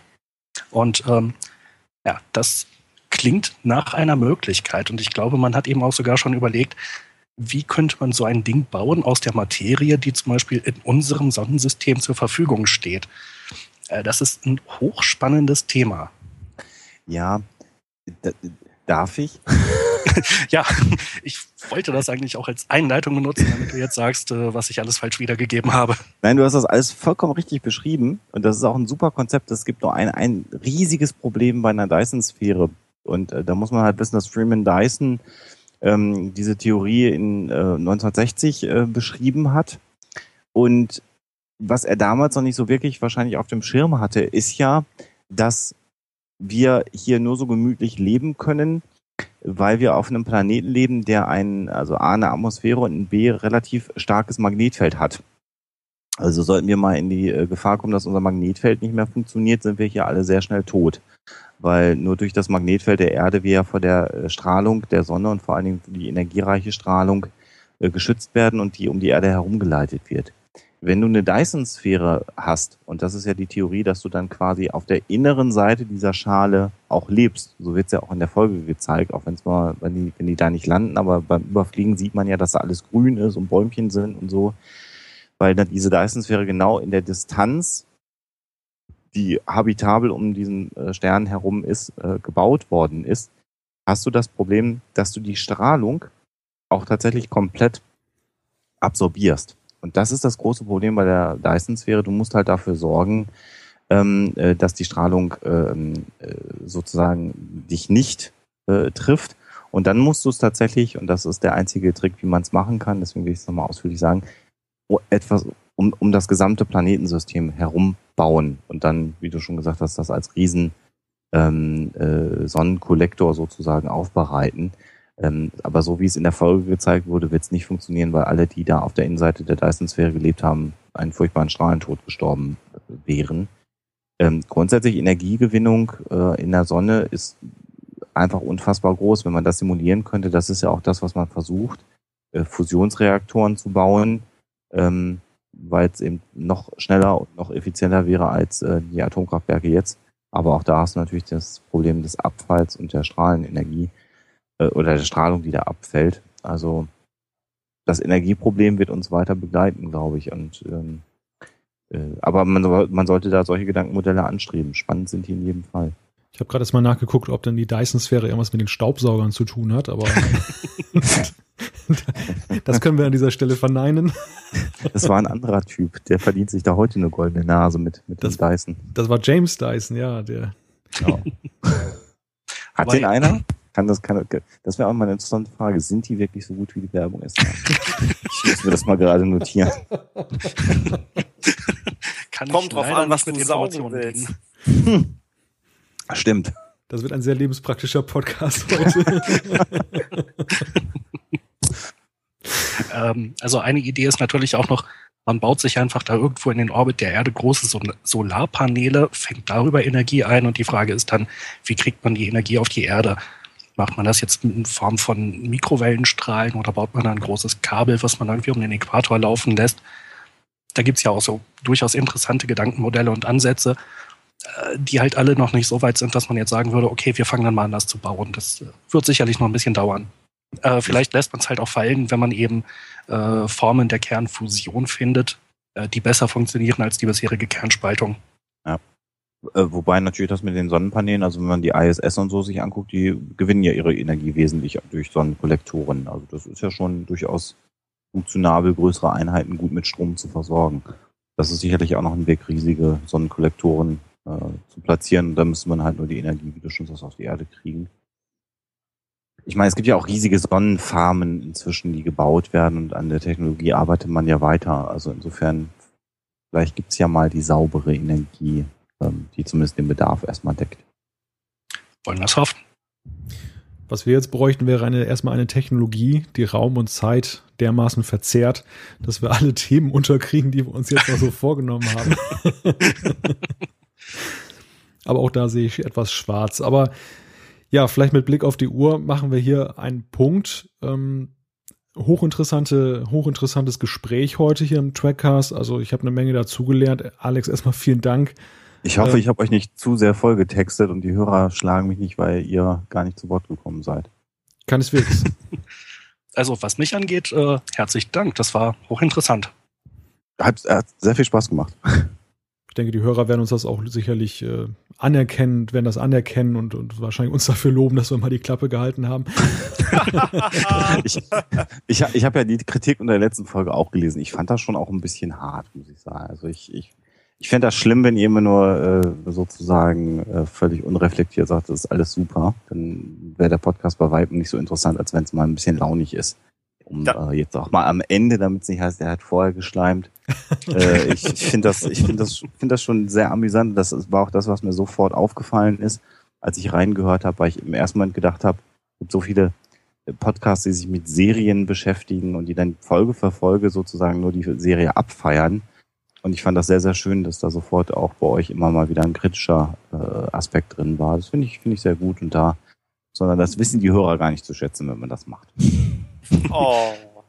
Danke. Aber Star Trek ist ja auch lange genug gelaufen, dass man da auch jede Menge zu kritisieren hat.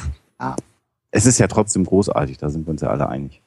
Ja, also zum Beispiel würde ich ja total gerne einen Firefly-Podcast machen, aber ich glaube, nach drei Ausgaben gäbe es einfach nichts mehr zu besprechen. Es gab halt nur diese paar, äh, ich glaube, 13 Folgen. Ja, und den Film hinten dran noch. Ja. Wer war nicht? Aber wir, wir, wir, wir gleiten schon wieder ab. Ich wollte, ich glaube, Mal- Malte wollte irgendwo hin gerade, hatte ich den Eindruck.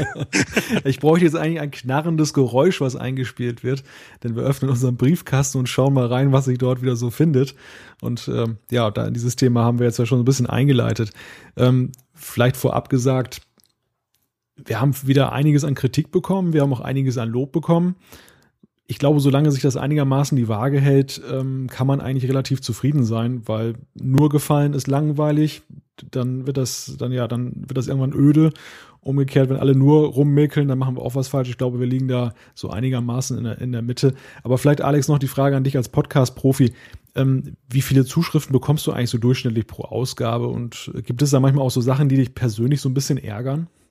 Ähm, die Antwort fällt mir nicht ganz leicht. Es gibt Folgen, wo wir extrem viele Zuschriften bekommen. Wir haben äh, vor wenigen Wochen eine Folge publiziert, äh, wo wir allein auf unserer Blogseite, wir haben auch immer noch ein Forum, äh, wo wir zu jeder Folge unsere Quellen sozusagen in einem Forum auch verlinken. Das hat was mit dem wissenschaftlichen Anspruch zu tun.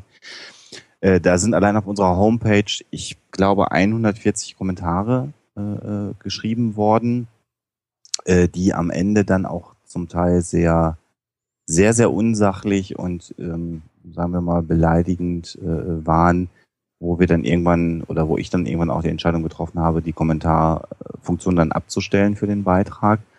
Ähm, damit war aber auch zu rechnen an der Stelle, äh, ohne dass ich das Thema jetzt nennen will, weil ich da nicht will, dass ihr irgendwie jetzt auch schon wieder gebasht werdet. Aber das ist natürlich, wenn man äh, die Lebenseinstellung Leute von Leuten kritisiert, kann das passieren. Wir kriegen pro Woche irgendwas zwischen 20 und ähm, 50 Mails, Twitter-Nachrichten, Facebook-Posts, wie auch immer, ähm, auf die wir zu reagieren haben. Was mich immer trifft, ist, wenn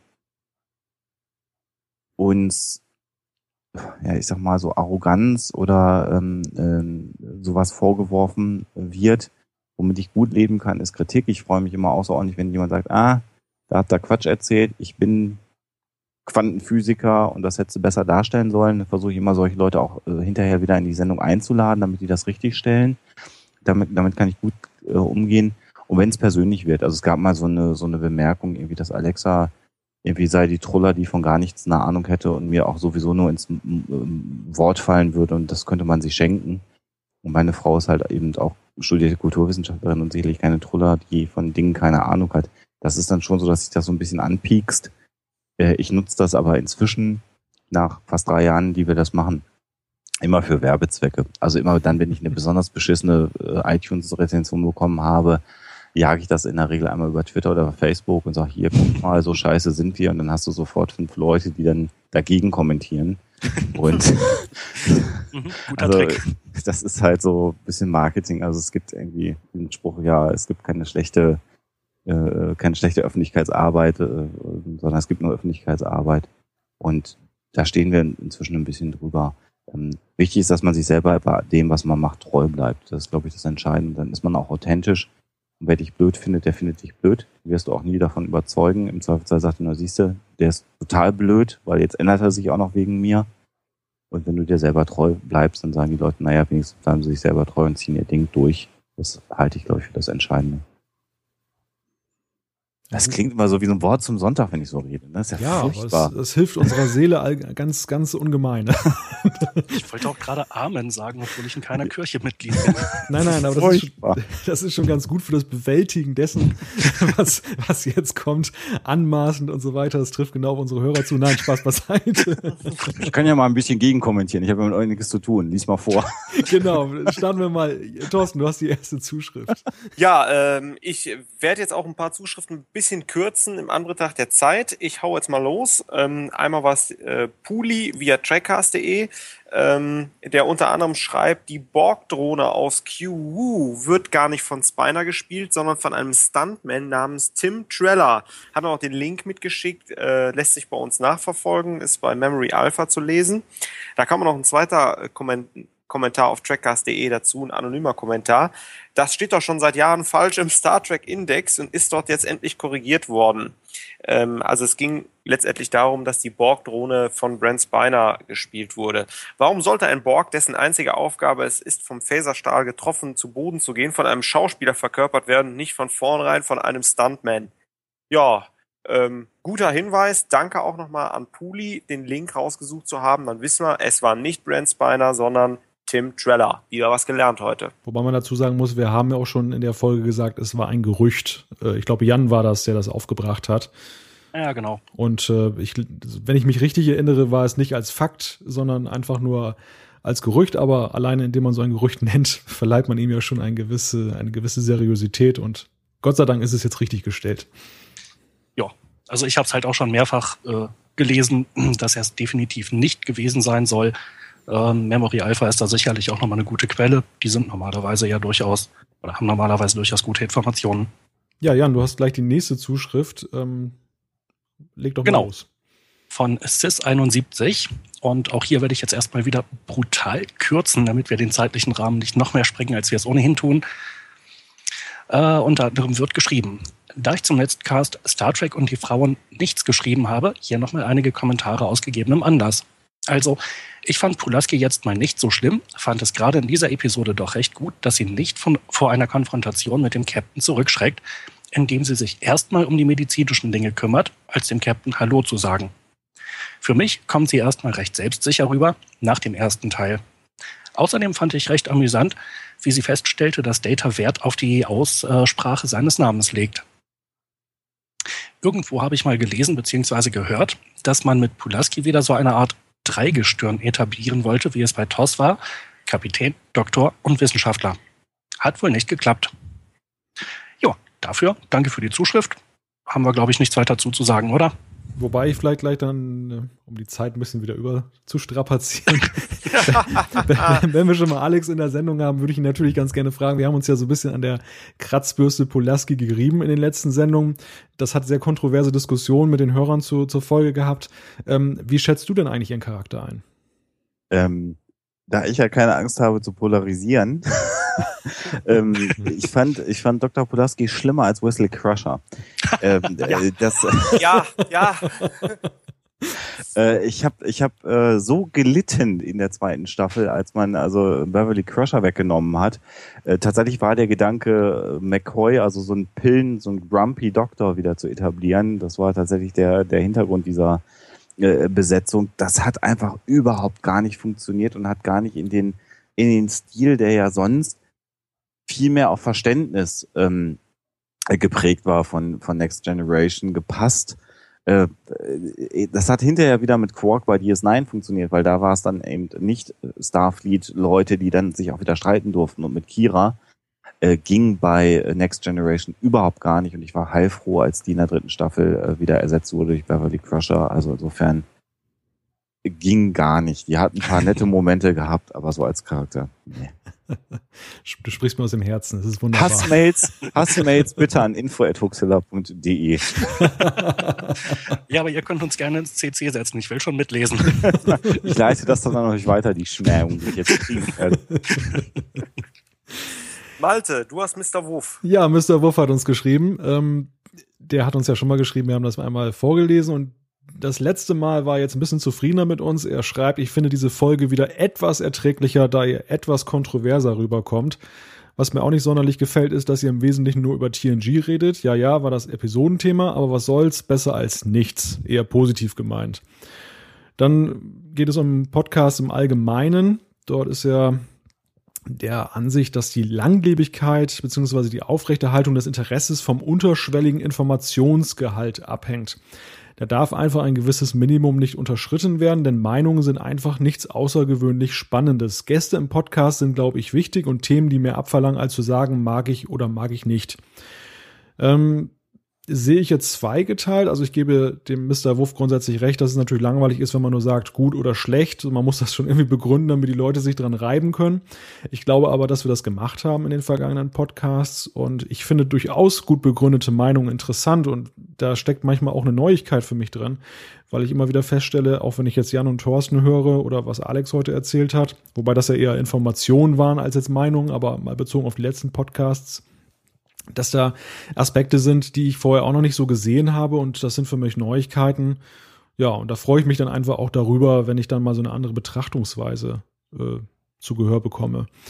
Dann geht's noch eben kurz weiter, dass ihr TOS äh, nicht so sonderlich mögt, ist gut und recht, aber die Aussage ist einfach nicht sonderlich unterhaltsam. Das habe ich mir schon fast gedacht, dass Classic-Fans da sicher, sicher nicht erfreut sind, wenn sie das mal hören, wie wir das schmähen. Ja, aber Moment mal. Äh, also äh, ich, ich schmähe ja TOS nicht, deswegen, äh, ich werde hier immer über einen Kamm geschert. Äh, das ist ja unbegreiflich. Also äh, ja, ich, guck äh, gerne äh, TOS, weil es hat einen ganz einfachen Charme. Äh, die Serie ist so ein bisschen hemdsärmlich gemacht, tolle Charaktere. Ja, also muss ich wahrscheinlich jedes Mal sagen. Also mit anderen Worten, es wird demnächst einen Solo-Podcast von, von Thorsten geben, wo ein Monolog über Classic hält. Äh, lass uns doch da zusammenschmeißen, Thorsten. Also wenn du den Film, den neuen, gut findest und TOS gut findest, da bin ich ganz bei dir. Da können wir die beiden nochmal gegeneinander stellen. Ähm, ja, also äh, wenn ich da was zu sagen darf, also das ist bei, bei Podcasts der, der Wunsch nach Gästen, der ist immer schnell gemacht und ich habe jetzt mal gerade, während du das vorgelesen hast, mal eure Liste durchgeguckt von den äh, bisherigen zwölf Episoden, wenn ich jetzt die 13 nochmal hinzuzähle, in der ich ja dann dabei bin. Ähm, äh, ich finde das schon erstaunlich, wie viel interessante äh, Gäste ihr zu verschiedenen Themenaspekten inklusive der Synchronsprecher ja gewinnen konntet zu dem Thema. Und wer sich dann darüber beklagt, dass eure Sendung insgesamt oder eure Episoden nicht, nicht genügend Informationsgehalt äh, äh, beinhalten. Also Mr. Wuff, äh, kümmere dich mal drum und krieg mal, mach mal selber einen Podcast und dich mal um so viele Leute, äh, schreib mal ein paar Interviewanfragen und krieg mal deine ersten Ablehnung oder gar keine Antworten. Ähm, also ich finde, die Jungs machen das schon recht gut und sehr eindrucksvoll. Also so regelmäßig äh, hochkarätige Gäste zu haben, finde ich, mich mal ausgenommen als hochkarätigen Gast an der Stelle, bitte. Nicht falsch verstehen. äh, finde ich, finde ich, finde ich, finde ich super gut und das macht den Trackcast auch, finde ich, so interessant, denn Star Trek Podcast, also wenn wir jetzt auch gerade auf dem englischen äh, sprachigen Markt mal gucken, was die Podcasts angeht, gibt's eben zuhauf und äh, da stecht ihr schon durch durch eure Dinge ein bisschen raus. Muss ich jetzt mal ich so sagen. Wobei ich Mr. Wuff da noch zugute halten muss, dass er so einige Smileys eingebaut hat, die jetzt beim Vortragen vielleicht nicht so rübergekommen sind. Habe ich gesehen, aber der, der, das, der, also Podcast, ich habe manchmal das Gefühl, dass die, die Hörer, und das ist ja, kommt ja, glaube ich, aus der Wahrnehmung heraus, dass wir sowas wie Radio machen würden. Ähm, das ist ja auch dann super, wenn das so ankommt. Und äh, da wird dann immer so eine Art Erwartungshaltung an uns angelegt, also ob wir wirklich eine Redaktion im Hintergrund hätten, wie das eben so, ein, so eine Radiosendung auch hat. Und das ist halt schon auch alles Hobby. Und äh, insofern, um das für euch auch mal umzudeuten, wenn jemand so schreibt, dann hat er einfach einen sehr hohen Anspruch an dem, was ihr, was ihr macht. Und äh, ich habe das auch gelernt. Also wir kriegen das auch gesagt. Es gibt Leute, die sagen, auf gar keinen Fall Gäste, das finde ich tot langweilig. Über 110, 111 Episoden, die wir jetzt gemacht haben, kriegen wir das gesagt. Äh, ich will nur euch beide hören ähm, und, und keine Gäste. Das finde ich immer doof, wenn ihr Interviews macht. Und dann gibt es Leute, die sagen, wow, ihr müsstet eigentlich viel mehr Gäste haben. Also euch beide habe ich jetzt oft genug gehört. und das hält sich ungefähr so die Waage. Und dann machst du halt genauso weiter, wie du vorher gemacht hast und hoffst, dass beide Seiten dir weiter ja, besser als der Alex hätte ich es nicht sagen können. Und oben rein noch dieser Heiligenschein für unseren Podcast. Also mein Tag ist gerettet. Das geht runter wie Öl. Ich kriege da übrigens, ich kriege da kein Geld für. Also wenn ich jetzt Geld dafür bekommen würde, würde ich noch viel länger und viel ausführlicher die äh, Für Lau ist da nicht mehr zu erwarten. Ein Satz möchte ich aber ganz gerne noch zitieren aus der Zuschrift von Mr. Wuff, ähm, weil es mich selbst betrifft. Er schreibt, ich finde es allerdings ulkig, wie smooth, aber dennoch gezielt Malte der Kritik immer begegnet. Ja. Lassen wir jetzt mal so stehen. Ja, genau. Gut, ich mach mal weiter. Ich habe den Wolfram via trackcast.de. Hi Leute, zuerst mal super Sache, euer Trackcast. Danke dafür. Dann muss ich sagen, dass Jan und Malte meiner Meinung nach vollkommen recht haben. Der neue Star Trek-Film scheint genauso wie sein Vorgänger zu werden. Reines Hollywood-Blockbuster-Filmchen für die breite Masse, aber nichts für langjährige Fans. Tja, und damit steht's wieder 3 zu 2. ähm, ja, spaltet halt die Meinung. Ähm, ja, ja okay. Alex und ich können, können sich heute wahrscheinlich nicht durchsetzen, ähm, aber trotzdem danke für die Zuschrift, Wolfram. Ist ja auch okay. Also ist ja halt auch nicht wirklich Star Trek, ich habe es ja schon gesagt. Aber angucken durch mir trotzdem, ich werde wahrscheinlich auch Spaß haben und ich werde mich nicht dafür schämen, Spaß zu haben. ich glaube, später in den äh, Kommentaren, in den Zuschriften äh, kommt dann noch der Ausgleich zu 3 zu 3. Könnte ähm, eine Zuschrift von René. Hey Leute, ich bin durch Zufall beim DSI auf euren Podcast gestoßen und höre seitdem gern zu. Mir gefällt besonders, dass ihr einen deutschen Podcast macht, da ich es immer schwierig finde, einem, äh, einem anderssprachigen Podcast genauso entspannt zuzuhören, da ich mich dann oft unnötig konzentrieren und damit nicht so entspannt genießen kann. Es freut mich immer wieder zu sehen, dass es außer mir noch genügend verrückte Trekkies gibt, die ihre Freizeit diesem Hobby widmen. Also vielen Dank und macht weiter so. Ja, besten Dank. Entspannung pur. und äh, damit kommen wir zu Mo, der hat uns auch via trackcast.de geschrieben. Ein kurzes Feedback. Mir ist speziell bei dieser Ausgabe wieder aufgefallen, dass ihr oft unterschiedlicher Meinung seid. Gerade hatten wir ja das Gegenteil, dass, dass wir nicht kontrovers genug sind. Immer wieder amüsant. Das finde ich klasse. Mal bin ich auf Thorstens, mal auf Jans oder auch auf Maltes Seite. Das belebt die Sendung sehr. Ich freue mich auf das Trackcast-Jahr 2013. Dann kommen endlich die wirklich interessanten Staffeln ja, volle Zustimmung. Ja, das ist so. So, dann habe ich den Stefan G., der schreibt eine etwas längere Mail. Ähm, ich kürze wieder an einer oder anderen Stelle. Bei allem Respekt, aber wie echte Star Trek-Fans klingen die drei Diskutanten mitunter nicht. Ähm, aus seiner Sicht wird äh, zu oft äh, mit der eigenen Unwissenheit kokettiert, die wir hier präsentieren. Ähm, dann schreibt er weiter. Ähm, Jan hat ja, glaube ich, gesagt, er hat den Star Trek-Film nicht im Kino gesehen, den neuen. Wir sprechen ja immerhin von einem hochklassigen Hollywood-Blockbuster, der zwar als Star Trek-Fan möglicherweise nicht jedermanns Geschmack funktioniert, aber doch ohne weiteres als normaler Kinofilm äh, wert ist. Ähm, er wirft uns vor, dass unsere ablehnende Haltung gegenüber dem Kinofilm äh, borniert wirkt. So, äh, dann schreibt er noch etwas weiter. Ähm, wir sollen äh, etwas offener uns an das ganze Thema herangehen, Star Trek-Film. Dann nochmal ganz explizit, mein Wunsch, bitte etwas mehr Offenheit und Kenntnisreichtum bei der Besprechung und etwas lockerer könnte es auch zugehen. Ja, starker Tobak erstmal, würde ich sagen. Ähm, ich sag mal, Thema Lockerheit ist immer so ein bisschen Ansichtssache, aber ich denke mal, ist nicht so, dass wir hier alle total steif äh, in die Sendung gehen. Schraube locker, würde ich sagen. Äh, ja. also bei uns Äh, jetzt natürlich. ja. Schließ, schließ mich doch ruhig mit ein. Malte Jan, sonst noch Anmerkungen? Ist ja schon starker Tobak, was der Stefan hier schreibt. Ja, also gerade das mit dem Kenntnisreichtum, da komme ich jetzt äh, gleich, zu, gleich drauf zurück, was Alex eben gesagt hatte. Ähm, wenn es so klingen sollte, als wenn wir hier eine große Redaktion haben und das akribisch vorbereiten, äh, nö, wir machen das, glaube ich, von Fans für Fans. Wir wollen dabei Spaß haben. Und äh, anders als äh, Alex offensichtlich investieren wir halt nicht äh, ja, fast die gesamte Freizeit hier für den Trackcast. Sprich nur für Äh, dich. Achso, Entschuldigung. Süß. Ihr seid nicht immer einer Meinung. Wer hat denn das geschrieben?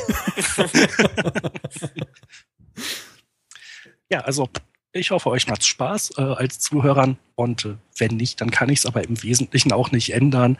Was den Kenntnisreichtum anbelangt, bei einigen Themen bereiten wir uns, denke ich, mehr vor, bei anderen etwas weniger.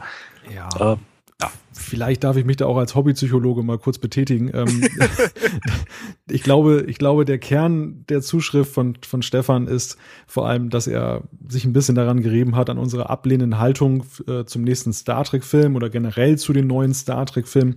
Wir haben das ja in der letzten Folge des Trackcasts am Anfang auch relativ deutlich zur Schau getragen. Das war ja schon recht drastisch, was wir gesagt haben. Und daher rührt dann auch so wahrscheinlich so ein bisschen diese, naja, stark ablehnende Haltung. Äh, genau, also da war ich ja auch angesprochen. Ich glaube, ich hatte das tatsächlich auch gesagt.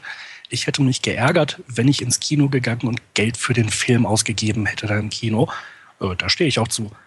Also ich fand den, mir hat er so wenig gefallen. Nee, danke, der war mir auch die 7,50 Euro nicht wert. Äh, da kann ich mir auch die DVD von irgendwem leihen, der sie zufällig rumliegen hat. Ja, und ich habe ich hab das Geld ausgegeben und bin auch nicht glücklicher und ich musste ihn obendrein noch zweimal im Flugzeug sehen, weil auf dem Hinflug, auf dem Rückflug lief, lief der da in diesem Bordprogramm, also es war ganz fürchterlich. Und äh, solange es irgendwie ein paar Millionen andere Menschen auf diesem Planeten gibt, die Spaß dran haben, da Geld für auszugeben und den, äh, den Darstellern und Produzenten ein Einkommen zu bescheren, könnten die, glaube ich, auch auf mein Geld einfach ganz gut verzichten. Aber um dem Ganzen, ähm, das Ganze jetzt mal abzuschließen, äh, zur Einleitung, dass wir nicht echte Star Trek-Fans sind. Ähm, ja, dann ist immer halt auch die Frage der Perspektive. Wir hatten das ja in der Sendung hier mal kurz thematisiert. Der Alex hat das ja auch gesagt. Ähm, ja, also es ist immer bis zu einem gewissen Grad. Äh, klar, schaue ich gern Star Trek und so, aber wie definiert man da halt einfach Fan sein und zugehören? Und äh, ja, da gibt's mit Sicherheit verschiedene Gratwanderungen. Unser Fansein reicht aus, um äh, unseren Podcast zu machen. Und das ist dann auch, wie wir finden, okay. Dann kommen wir jetzt, glaube ich, zum nächsten. Ah, sorry, nach dir. Vielleicht, vielleicht an der Stelle also so eine Beobachtung. Es gibt halt einen, einen feinen Unterschied zwischen Fan und Jünger äh, von etwas zu sein. Und ein Fan darf auch mal kritisch sein. Und äh, ne, vielleicht wird, ist da eher die Erwartung, wenn jemand einen Podcast zu einem Thema macht oder zu einer Serie macht, dann muss er ein Jünger äh, dieser, dieser Szene sein. Und das seid ihr nicht und das ist aber auch völlig legitim. Ähm, wobei ich das schon ziemlich borniert finde, zu sagen, ich ähm, würde für den Film kein Geld bezahlen. Nein, war ein Scherz. Also, das ist, das ist natürlich völlig, völlig, völlig freigestellt. Und es gibt auch übrigens aus dem Originalkanon äh, Star Trek Kinofilme, die ich zum Glück nicht im Kino gesehen hätte, von denen ich auch sagen würde, ich hätte mich tierisch geärgert, den im Kino gesehen zu haben oder damals äh, neun Mark oder so dafür bezahlt zu haben. Wenn ich so am Rande des Universums diesen unsäglichen Star Trek Film angucke, mir, also das ist, glaube ich, immer noch der aller, aller schlechteste Star Trek Film, den es überhaupt äh, äh, gab. Und ähm, ja, der gehört sogar zum Originalkanon und da war sogar William Shatner noch dabei und der war trotzdem schlecht. Vielleicht weil William Shatner Regie geführt hat. Ich vermute. Nein, du meinst William Handycam Shatner. Ja. wackel, wackel. Ja, nee, das ist. Also da können Also wir uns jetzt, glaube ich, problemlos eine halbe Stunde gegenseitig ins Wort fallen, wie schlecht der Film war. so. Also insofern, insofern ist das, glaube ich, völlig legitim, auch mal einen Star Trek-Film einfach schlecht zu finden. So, und das darf man dann auch machen. Das darf man Ja. auch als Fan. Na gut, kommen wir zur nächsten Zuschrift von René Triphaus via Facebook. Hallo Leute, viele Grüße von Trackcast Leica Nummer 120. Wieder einen Schritt näher an 1701 gefällt mir Angaben. Macht weiter so. Ja, danke. Noch ein Stefan hat uns geschrieben, ähm, via trackcast.de, fast zwei DIN A4 Seiten, aber diesmal positiver Natur. Ähm, ja, er lobt uns. Ähm, er fand die Trackcasts 11 und 12 sehr unterhaltsam ähm, und lobt gerade beim 11. Trackcast, das war ja der mit den Frauen, ähm, dass es ähm, ja, dass es sehr unterschiedliche Sichtweisen da gab, die wir da äh, geäußert haben. Also da haben wir mal wieder jemanden, der sagt, wir sind doch kontrovers. Ähm, und dann geht es um TOS. Äh, da ihr TOS nicht allzu sehr mögt, finde ich, sollte, sollte man auch respektieren, das sollte man respektieren. Das ist doch euer Podcast, in dem ihr hauptsächlich über die Themen redet und die Meinung vertretet, die ihr habt und nicht andere Leute. Wer mehr über TOS hören oder reden möchte, der kann ja einen eigenen TOS-Cast machen. Das steht auch jedem frei. Ja, Grunde genommen schön zusammengefasst, was wir vorhin auch schon gesagt haben. Und äh, dann könnt ihr uns als Unexperten einladen. genau. als Kritiker. Oder so. Naja, als Kritiker, da, ich weiß zu wenig über TOS im Wesentlichen, äh, als dass ich es kritisieren könnte. Ja, und der Stefan, der geht auch nochmal auf das neue Star Trek ein. Ähm, er war auch skeptisch. Ähm, also teilt er, teilt er unsere halbe Meinung in Anführungszeichen. Und äh, obwohl er das neue Starter nicht hochloben will, so müsse man doch aber sagen, dass es eine Entwicklung gibt, die man nicht ignorieren kann. Ähm, er schreibt, man würde doch mit einer Serie wie TNG, wenn sie heute so starten würde, keine solche Fangemeinde mehr erreichen wie vor 25 Jahren.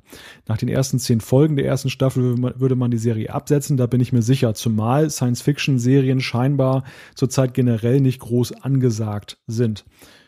Ist natürlich ein ganz interessanter Ansatz, wenn man das so ein bisschen vergleicht, vielleicht ist man, sind natürlich die, die, ist die Erwartungshaltung der Fans und der Star Trek interessiert natürlich auch mittlerweile extrem hoch, weil wir sehr verwöhnt sind durch tolle Sachen, die wir gesehen haben. Und das konnte man ja auch schon bei Voyager und Enterprise sehen, dass ja viele Fans diesen Serien kaum eine Chance gegeben haben. Und wenn man mal TNG sich jetzt ansieht, jetzt durch die Blu-ray-Veröffentlichung, naja, das war ja auch nicht alles Gold, was glänzt, was da so am Anfang stand.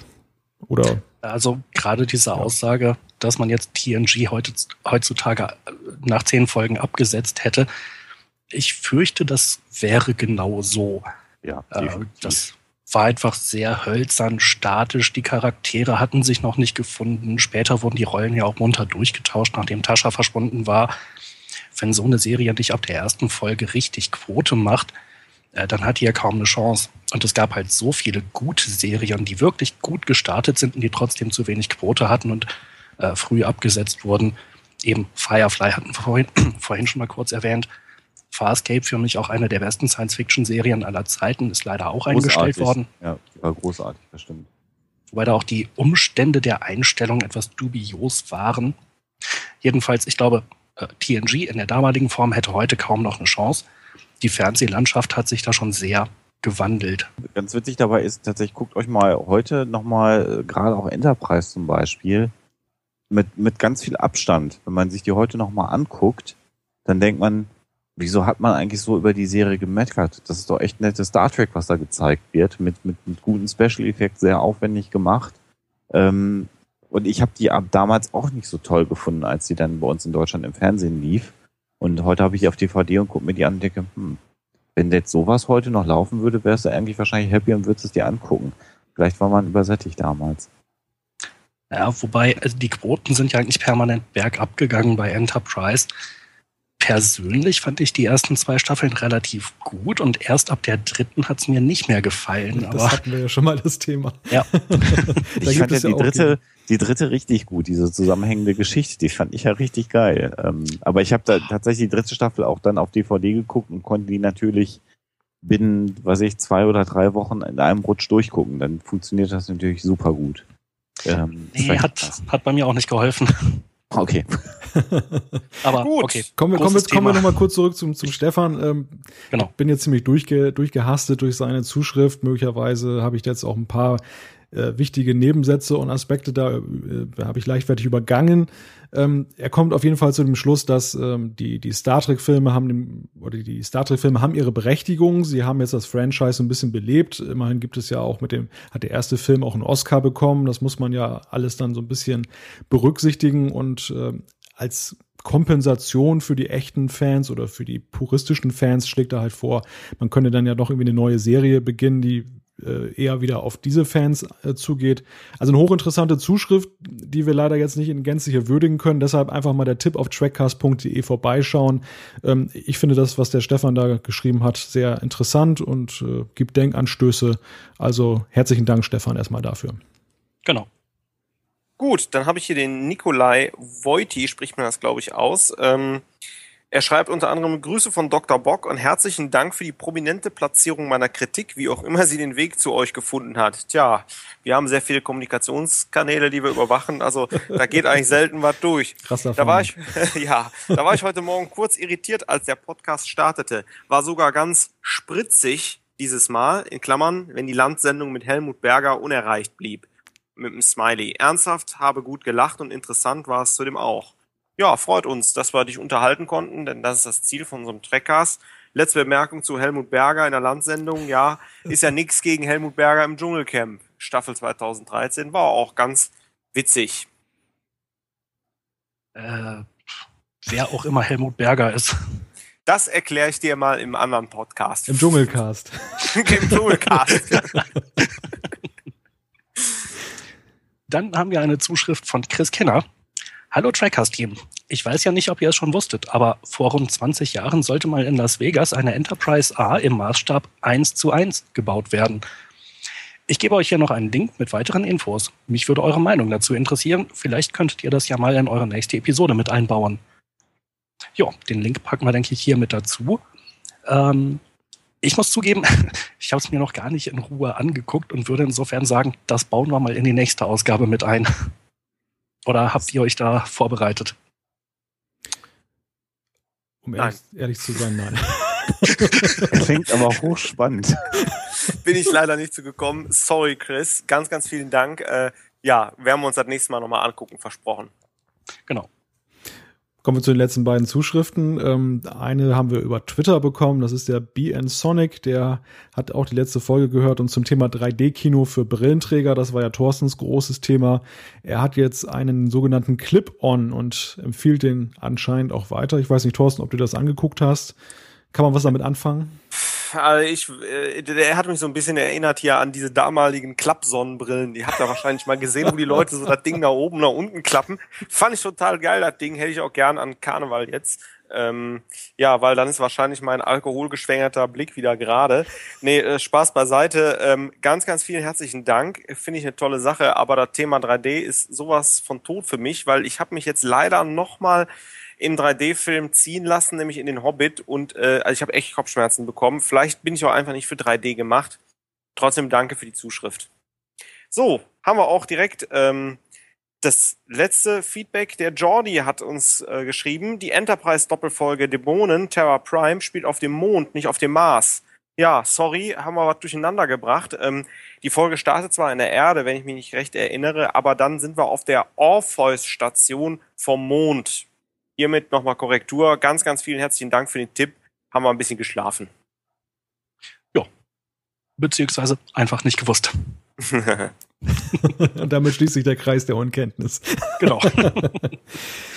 ja, ähm, wenn von eurer Seite nichts weiter hinzuzufügen ist, ähm, der gute Vorsatz, dass wir etwas äh, weniger Zeit benötigen für diesen Trackcast, ist schon mal gebrochen. Das Jahr hat gut angefangen. Ja, neuer Rekord nehme ich an. Das sieht ganz danach aus. An dieser Stelle nochmal ein ganz dickes Dankeschön an Alex, dass du unser Gast warst. Es war hochinteressant. Hat und super viel Spaß gemacht. Das können wir nur zurückgeben und ja. ja dann sage ich an dieser Stelle einfach mal, dies war der 13. Trackcast. Äh, wenn ihr uns schreiben möchtet, schickt uns eine E-Mail an post.trackcast.de, klickt auf den Gefällt mir-Button bei Facebook oder folgt uns auf Twitter. Übrigens, hört euch auch den Hoaxilla Podcast an, wenn ihr äh, die Sendung interessant gefunden habt. Da gibt's noch viel mehr. Ein absoluter ja, ein absoluter Tipp von meiner Seite, www.hoxilla.com, wenn ich äh, mich recht entsinne. DE geht auch. DE geht auch, okay. Völlig wurscht. Aber man kommt zum Ziel. Ah, das ist ja wichtig. Ja. Gut. Alle Infos zur Sendung und diesen Link gibt es dann auch auf unserer Homepage www.trackcast.de. Wir freuen uns, wenn ihr auch beim nächsten Mal wieder einschaltet. Bis dahin macht es gut. Tschüss. Tschüss und vielen Dank fürs Zuhören. Tschüss. Tschüss.